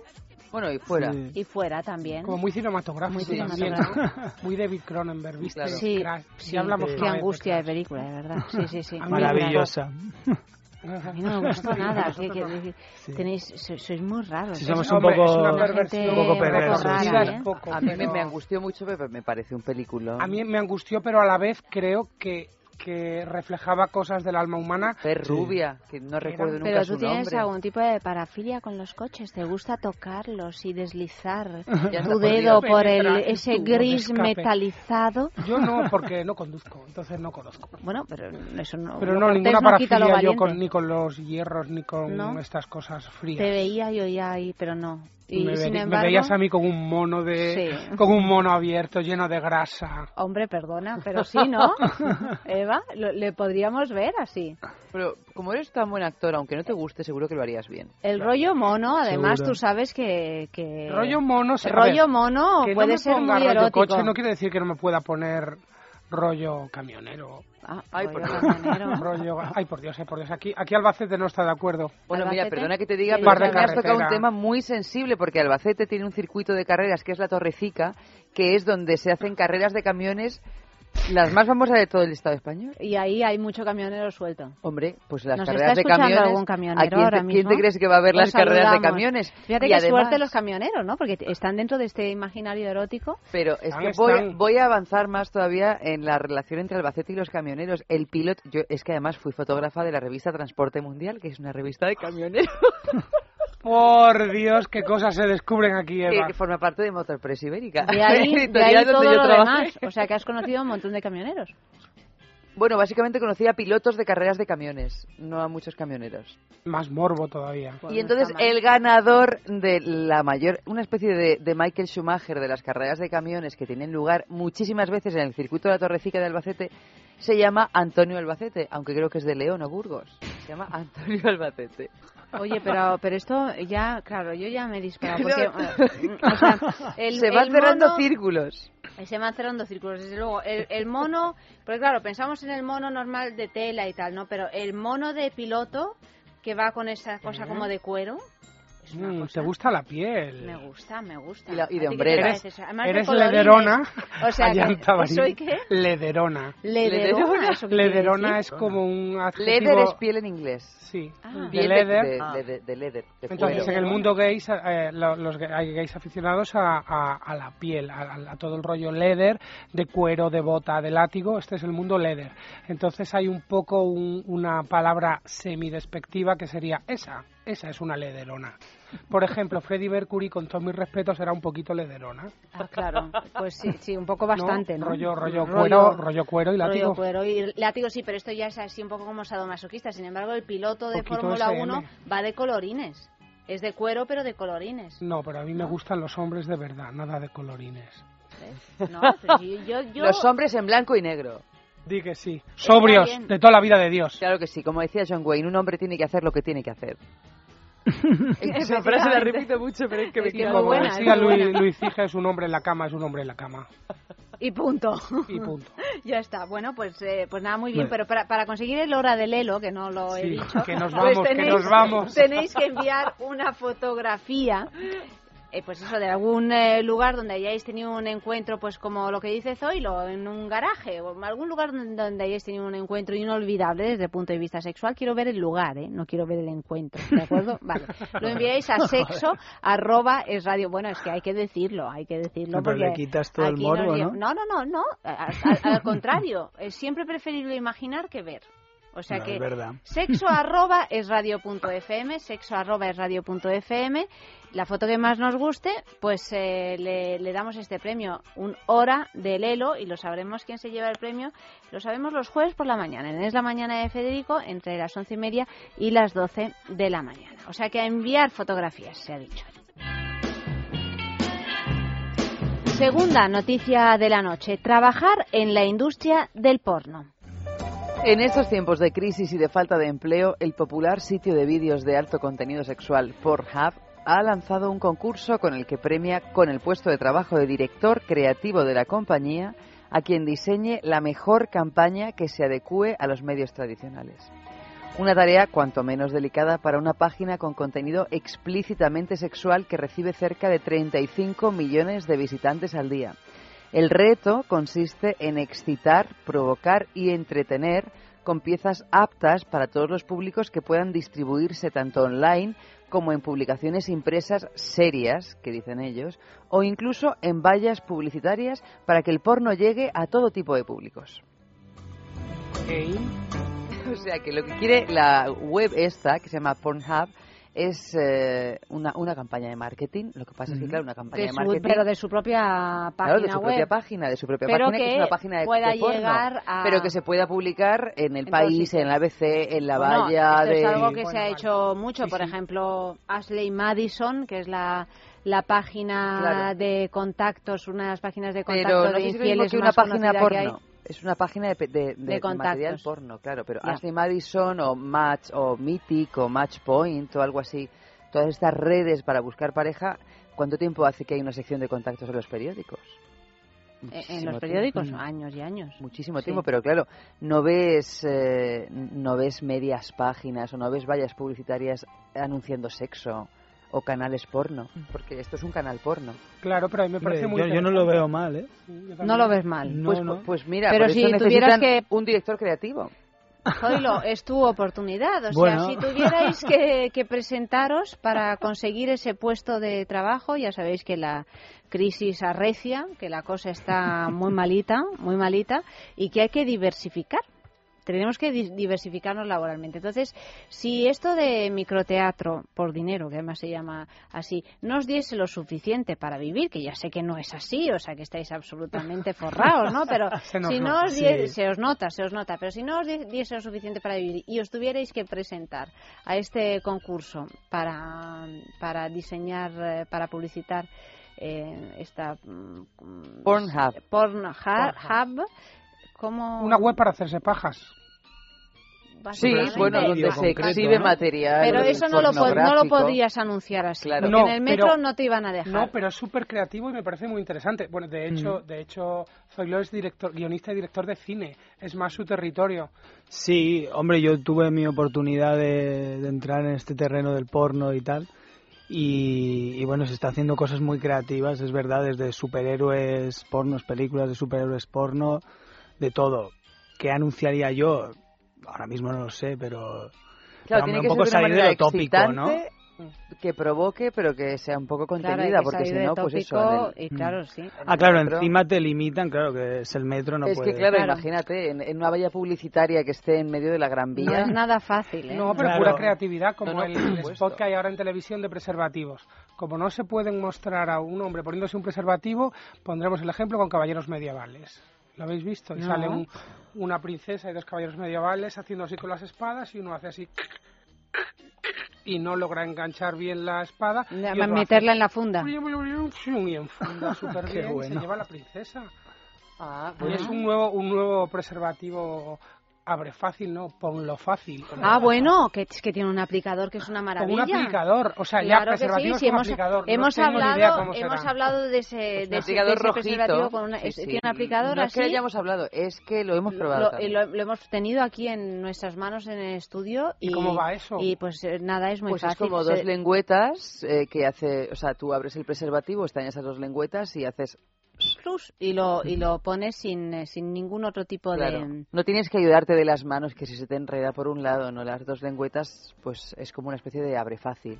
sí Ya. es es, es cómodo es curioso Pero esto a lo que iba es a, a- a lo de la creatividad para poder anunciar algo que tú no puedes mostrar. Me parece estupendo. Mm. Crea- Sí. Pura creatividad audiovisual e imaginación. ¿De qué manera vendes un espacio que es que- en el que vendes pornografía sin utilizar pornografía? Me parece maravilloso. De hecho, me parece mucho más interesante venderlo así. Ay, me estoy acordando de otro Sí. anuncio de preservativos que me parecía criminal, que era un padre con un niño, no sé si era aquí o en Argentina, un padre con un niño en un supermercado, Está el niño era, ah, entonces aquí, el niño se encaprichaba de todo, cogía caramelos, ¡ah! el padre le decía que no, bueno, un niño insoportable. Lloraba y gritaba y Lloraba, gritaba, llega a tirar todos los botes de tomate de una de las eh, de los estantes del supermercado y al final el padre ya está desesperado y no te dice nada más que preservativos no sé cuántos. para evitar embarazos no deseados no Y ese era buenísimo. Y luego había otro muy gracioso también, que ese fue muy famoso, que anunciaban lubricantes, y no sé si os acordáis, que era una calle con de estos eh, boliches de estos para que los coches no puedan pasar. Entonces, eh, a lo largo de una acera eh, estaba boliche, boliche, boliche, boliche. Una mujer, no se veía el boliche, boliche, boliche, boliche. Una mujer.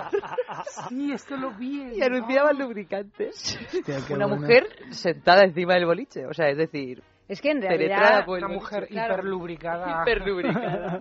Claro, pero es que en, en realidad mm, intentar eh, eh, salirse o zafarse de la censura obvia que Claro. hay en, en estas cuestiones del sexo es que Desarrolla la pues, imaginación. desarrolla la imaginación poderosísimamente, ¿no? Como siempre, la censura tiene siempre Mm. una Claro. doble vertiente, ¿no? Por un lado es eh, es horrorosa y tal, pero por otro es cierto que no, no ya solo en cuestiones sexuales, sino en otras Mm. ha, ha- ha- ha creado grandes eh, grandes ideas. Sí, sí, sí. Sí. Aguza el ingenio. Bueno, un poquito más de música.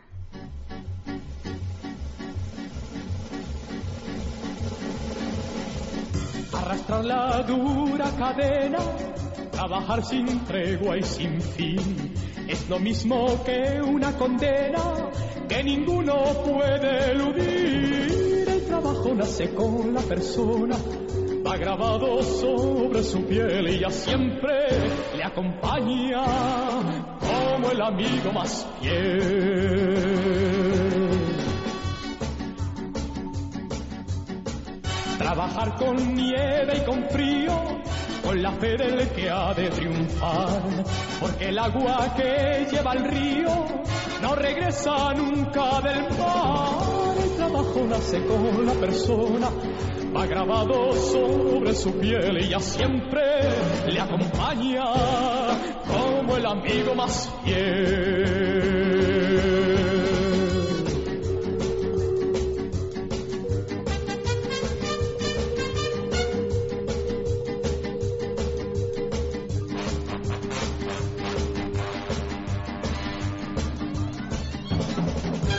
Más tener confianza y luchar por algo mejor. Trabajar con fe y esperanza por lograr un mundo de amor. El trabajo nace con la persona, va grabado sobre su piel y ya siempre le acompaña como el amigo más fiel. Arrastrar la dura cadena trabajar sin tregua y sin fin es lo mismo que una condena que ninguno puede eludir. El trabajo nace con la persona, el trabajo nace con la persona, el trabajo nace con la persona.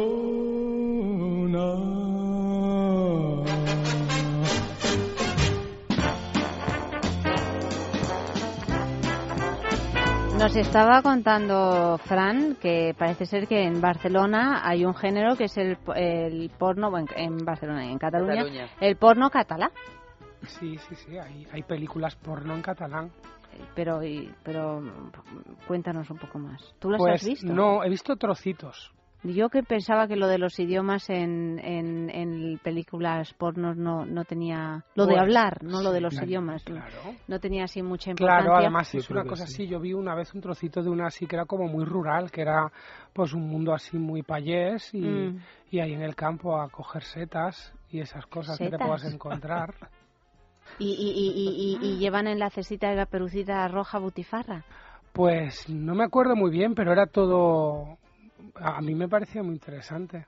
De hecho, eh, Kim Monso tiene un relato corto, eh, como ironizando un poco, porque sabéis que en catalán mm, muchas veces los tacos o las palabrotas se dicen en castellano. Sí. Pero existen las palabras también en catalán. Entonces, Kim, Kim Monzo hizo parodia eh, de, de cómo suenan las palabras, eh, esas palabras o palabrotas o palabras malsonantes en catalán. Y es un relato corto en catalán que está incluido en el porqué de las cosas, el porqué de tot plegat. Sí.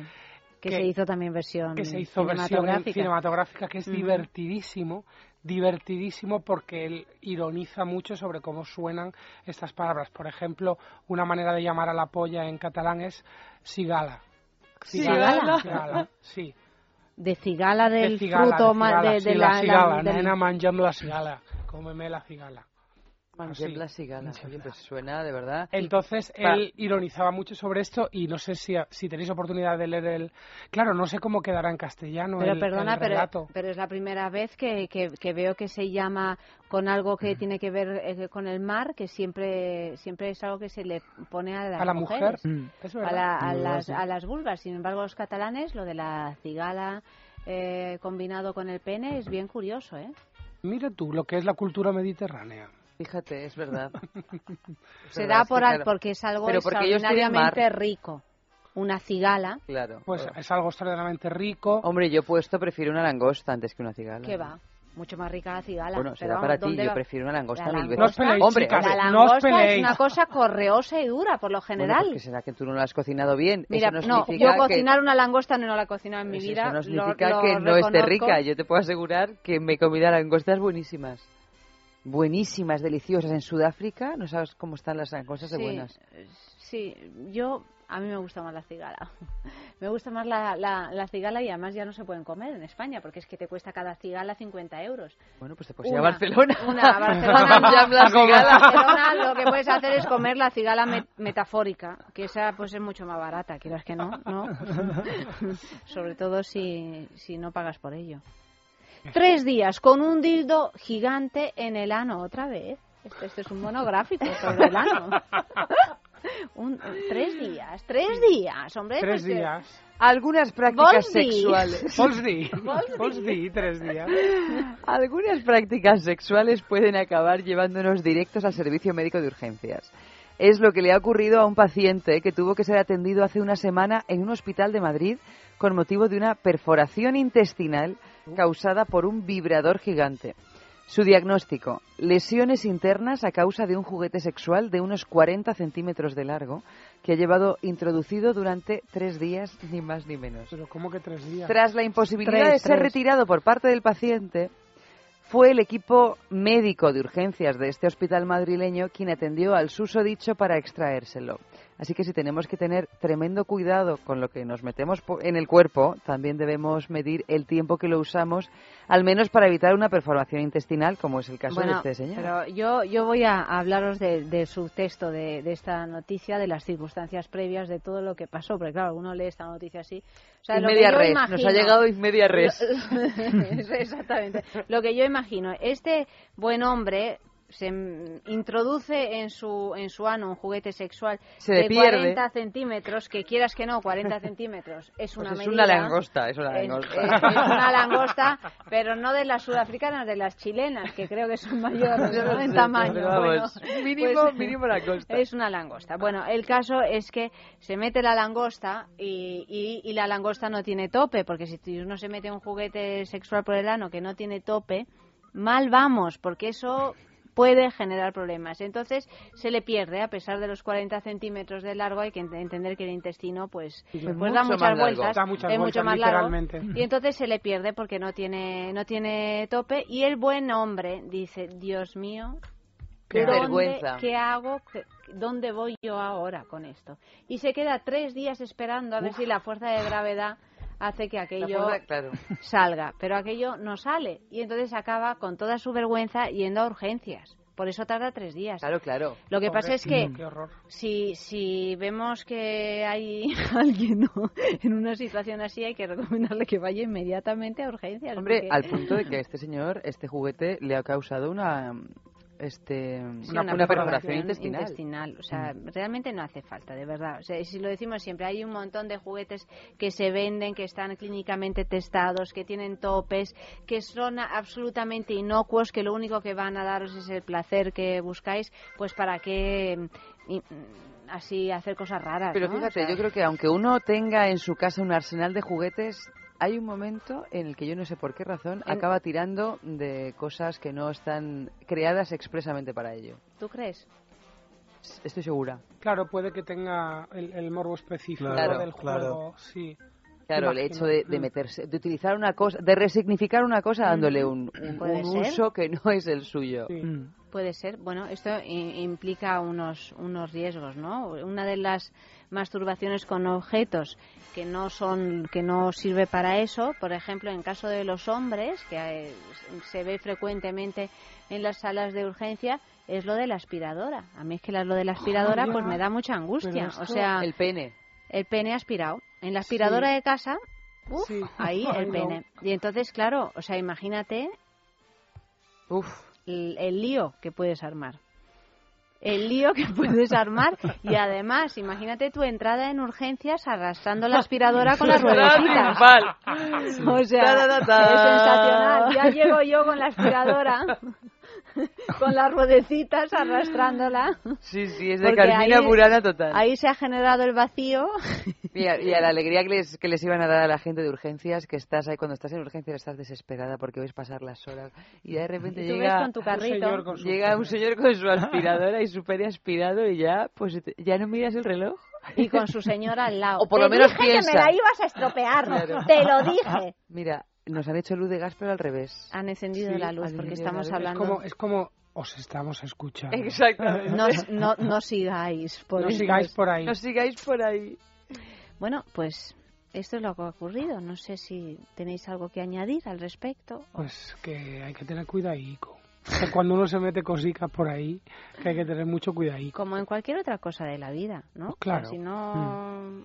A lo mejor este señor fue un poco más temerario y dijo, bueno, no pasa nada, no tiene tope, pero son 40 centímetros. No se pierde. No se pierde, o por lo menos yo, no sé, voy a meterme solo tres cuartas partes. Pero parece ser que la cosa se fue parar, dilatando. se fue La dilatando. emoción, la emoción. La emoción juega malas pasadas, desde luego. Sí. Música. Oiga, doctor, devuélvame mi depresión. No ve que los amigos se apartan de mí. Dicen que no se puede consentir esa sonrisa idiota. Oiga, doctor, que no escribo una nota desde que soy feliz. Oiga, doctor, devuélvame mi rebeldía. Ahora que a la carta tengo cada día. Y viajo con American Express algunas de las cosas. Oiga, doctor, que imaginaba odiosas, sabe que está muy bien.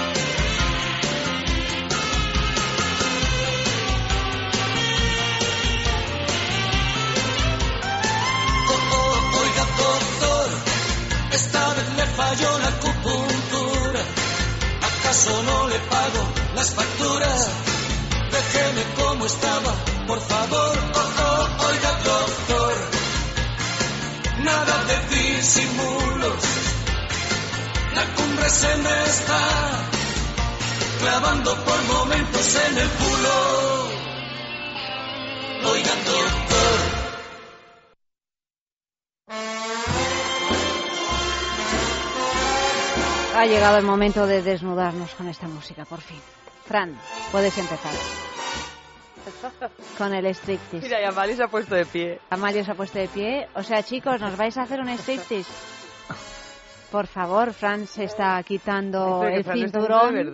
Lo está haciendo. Por fin Pero vamos a ver ese- esos calzoncillos que dijo en su día. En la calle voy y llevo unos calzoncillos cutres. No, bueno, no está mal. Pero unos pero calzoncillos así gris, eh, gris. Es un gris marengo. Gris azuladillo, marengo. Gris azuladillo. No, está bien, pero está bien. resudados de todo el día. tipo- Hombre, hombre, eso no lo digas. No, no, no, no, no, no Lo hace digo falta porque hay gente a detalles. Ah, no, claro, Claro, claro. es verdad. Eso te iba a decir, yo digo, tampoco puede ser, no tiene por qué ser una cosa que eche para mm, atrás. Bragas usadas, braguitas usadas en los dispensadores de, mm, en Japón. O Sí, sea que En Japón hay máquinas donde tú echas una moneda y te sale una braga en lugar de usada. salirte un paquete de patatas fritas, No, te kit, sale claro. una braguita usada. olerlo. Tú fíjate tú Bueno, en una mano una barrita de pipas y en otra una, una barrita. En una mano un chupachups. Esperemos que, entonces, en ese caso, la, la bolsita de pipas tiene que ser pelada. Para que puedas ir oliendo y comiendo. Porque Claro. la mano la tienes usada con la Bueno, braga. eh, vamos a con ver, la braga Una usada. mano para pelártela y la otra como... Oye, no para, para- para el amor de Dios, o sea. mm, a ver, un poco, un poco de, de orden, un poco de orden. Tenemos una noticia, la, la última noticia últimamente Eva le ha dado, le ha dado por porque sea una noticia que tenga que ver con el mundo animal. Es que yo, aparte de ser de Albacete, soy una enamorada del mundo animal. Sí. Eso ha sonado muy mal. ¿Pero en qué sentido, Eva? Yo- bueno, es que ¿Sexual? tú no te lo crees, pero yo sé que en otra vida he sido ballena. Te lo digo Mira, un montón de veces va- allá, pero no me da ni bola nunca. Pero Es bueno, a mí me, me- da igual me- porque yo sé que es ¿eh? verdad. Me tiene frita. Aparte de que soy caballo en el horóscopo chino y estoy en mi año. Esto también lo dice el todos caballo. los programas. O sea, es lo de. Albacete, el caballo, es ya un clásico. Pero lo de la ballena... Lo no- de la no lo digo. ballena- no lo digo porque sé que no te lo crees. Hipopótamo no fuiste. No, fu- bueno, no lo sé en otra. Yo solo tengo información de mi vida anterior y sé que fui ballena. Bueno, yo no sé qué animal fui en mi vida anterior, pero la noticia de esta noche es, dice el titular, hipopótamo sin sexo. He de reconocer que el titular es un tanto confuso para confuso. el grueso de la noticia. a pesar de que puedan parecer pacíficos, los hipopótamos pueden llegar a ser los animales más agresivos del mundo. De hecho, voy a poner un paréntesis, es el animal que más humanos devora en África. Sí. Sobre, sí, perdón. Es muy agresivo. Es muy agresivo. Sobre todo cuando tienen crías y están amamantándolas. O cuando se encaprichan de una posible pareja sexual, según explicó Adriana Fernández, que es la directora del zoológico de Chapultepec, en México. Allí nació el pasado 24 de febrero una cría de hipopótamo, hecho que ha desatado el furor entre la comunidad hipopótama de este zoológico de México. Al parecer, su madre es toda una sex symbol en su especie y los machos se vuelven locos al verla disfrutar con su cría exhibiendo sus atributos de recién parida. Parece ser que ha generado un lío tremendo en Chapultepec, en México. o sea, generado un lío impresionante en el zoológico de Chapultepec porque están todos los hipopótamos revolucionados al, al ver a esta hipopótama que es que acaba de dar a luz a su cría y que está solo concentrada en amamantar a su criatura y tiene revolucionados a todos los entre machos otras de la cosas porque, zona. porque están con el síndrome ese del abandono del varón. Pues o sea, que cuando la mujer está con la cría, pues, eh, pues ya se acabó lo que se daba. Pero se ve que el resto Sí. de, al resto de hembras ya no les hacen ni caso, solo se han fijado en esta. En esta que ha conseguido procrear en el zoo de Chapultepec, porque la cosa tiene tela, ¿eh? O sea, claro, no deja de ser una diosa de la fertilidad. Claro, claro. Perdonadme. Es el Yo- mito erótico yo del con- zoológico. Con hipopótamos. Yo con hipopótamos no tengo ninguna experiencia, tengo que reconocer, pero sí con rinocerontes. Sí, con rinocerontes Ah, yo con, con- en, un- en una ocasión he tenido una experiencia muy traumática con un rinoceronte y no precisamente sexual, pero sí bélica. Pues menos mal, Ayanta, menos Porque mal. andaba yo, tenía 12 años, en una de esas vidas mías, vivía en Nairobi. Vivía en Nairobi con mi padre, mi hermana pequeña que tenía como dos años y, y mi hermano, en fin, mi familia, ¿no? Entonces teníamos una, una casa con jardín y que estaba al final en las afueras de, de Nairobi. Y andaba yo por una, una tarde zascandileando por ahí con mi hermana que gateaba, eh, no sé qué, pues de vuelta del cole y estaba ahí sentada en el prado y de repente, ante mi asombro, mi gran asombro, aparece un rinoceronte. Anda. No, te lo juro, esa fue como diciendo, bueno, o sea, Yanta te has vuelto loca, este es un rinoceronte, un rinoceronte, los rinocerontes no son muy, muy simpáticos, en No. absoluto, son bastante peligro, peligrosos y te, y te miran con muy mal. Además, muy el mal. tema de tener un cuerno de una así tan, Hmm. tan accesible. Y creo que si se arrancan, te No hay quien pueden- los pare. eh, no hay quien los pare, te pueden tirar la casa, vamos. Y entonces me quedé como, dije, bueno, esto debe ser como con los toros en España. O sea, aquí lo que hay que hacer es quedarse quieto como una estatua de sal. Y entonces me quedé sentada en el césped así, quieta, quieta, quieta, quieta, sin respirar, diciendo, Dios mío. Y de Tierra, trágalo, tierra, trágalo. de repente el rinoceronte se dio media vuelta y se fue. Y yo me metí en casa y dije, papá, acaba de entrar un rinoceronte en el jardín.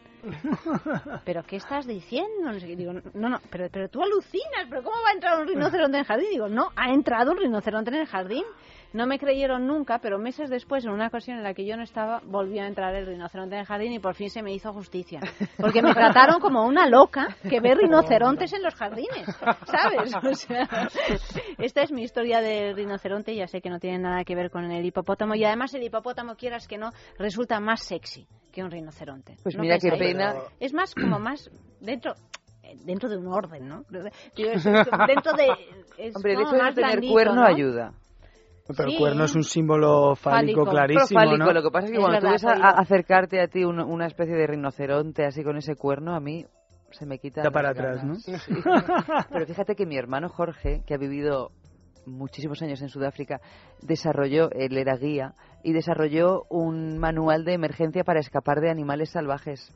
¿Y Entonces, cuál es? Corre, corre, Hombre, es que corre. en no, no, no, en absoluto, en absoluto. No, quédate quieto como yo. No, no, es que depende del animal, depende del animal, porque yo, no se escapa igual de un cocodrilo que de un elefante, Mm. que de un rinoceronte, no me acuerdo casi de ninguno, pero por ejemplo, de los cocodrilos hay que escapar corriendo en, zigza- en zigzag, porque los cocodrilos no ven apenas, pero oyen. Entonces ellos te van a Se seguir por el rastro acústico. Entonces, claro, no van a ver que tú... Vamos, que, Corres en línea que van, a, recta. van a hacer todo el recorrido que tú hagas porque va a ser lo por donde los lleva el oído. Luego, no sé si era para un rinoceronte o para no sé qué animal, tienes que mm, huir hacia atrás sin separar nunca el contacto visual de Oye, él. pero pregúntale a tu hermano concretamente lo del rinoceronte Pues porque me interesa, por si me vuelve a suceder. No, no, por supuesto, le voy a preguntar exactamente cuál es la manera de huir de un rinoceronte. Claro. Qué curiosa historia, Llanta. Lo del rinoceronte. Sí. Sí. Ese, eh, tuve luego algunas pesadillas con el rinoceronte. Sobre todo porque no me creían. Y tenía- era cierto. ¿Había Era alguna cierto. puerta en el jardín o podía saltar cuando...? Estaba abierta, había una parte que estaba que estaba que estaba abierta. Pero fijaros cua- cuando yo he puesto eh, lo del toro en, en España, cuántas veces, porque lo del rinoceronte Sí. en Nairobi parece que es que es muy exótico, pero cuántas veces en España, en, eh, en pueblos, en eh, eh, cuando corren al toro, en sacas de estas tal, se pierden los toros y de repente aparece el toro por el paseo principal y arma y un desaguisado, o sea que, que no son cosas mm, tampoco que nos pillen muy de lejos aquí. Bueno, dicho lo cual, eh, de nuevo nos hemos vuelto a quedar sin tiempo. Esto es como lo que dice Gonzalo Suárez, dice es otra vez jueves. Y así se pasa la vida, ¿no? Es- Es otra vez. pues, pues, eh, pues eso mismo. Mm, una Fran, vez más. eh, repetimos que, que, que, que os vayan a ver al microteatro, que regalamos dos entradas para este jueves a las once y media de la noche. Si enviáis un correo a sexo@esradio.fm, pues os regalaremos una, una entrada para dos entradas para ver Una vale por todas, que es esta obra que está interpretada por Fran Arraez y dirigida y escrita por Zoilo Carrillo. Muchísimas gracias, Fran, por habernos acompañado una noche más en esta sextulia. Un placerazo, como siempre. Y Zoilo, pues lo mismo digo, ya sabes, que, que puedes venir todas las veces que quieras a hablar de sexo. Muchas gracias. Eva, buenas noches. Muy buenas noches. En producción, Clea Ballesteros, Amalio Varela ha estado realizando el programa y mañana, pues claro, más, más sexo a partir de las doce y media de la noche aquí mismo, en el radio.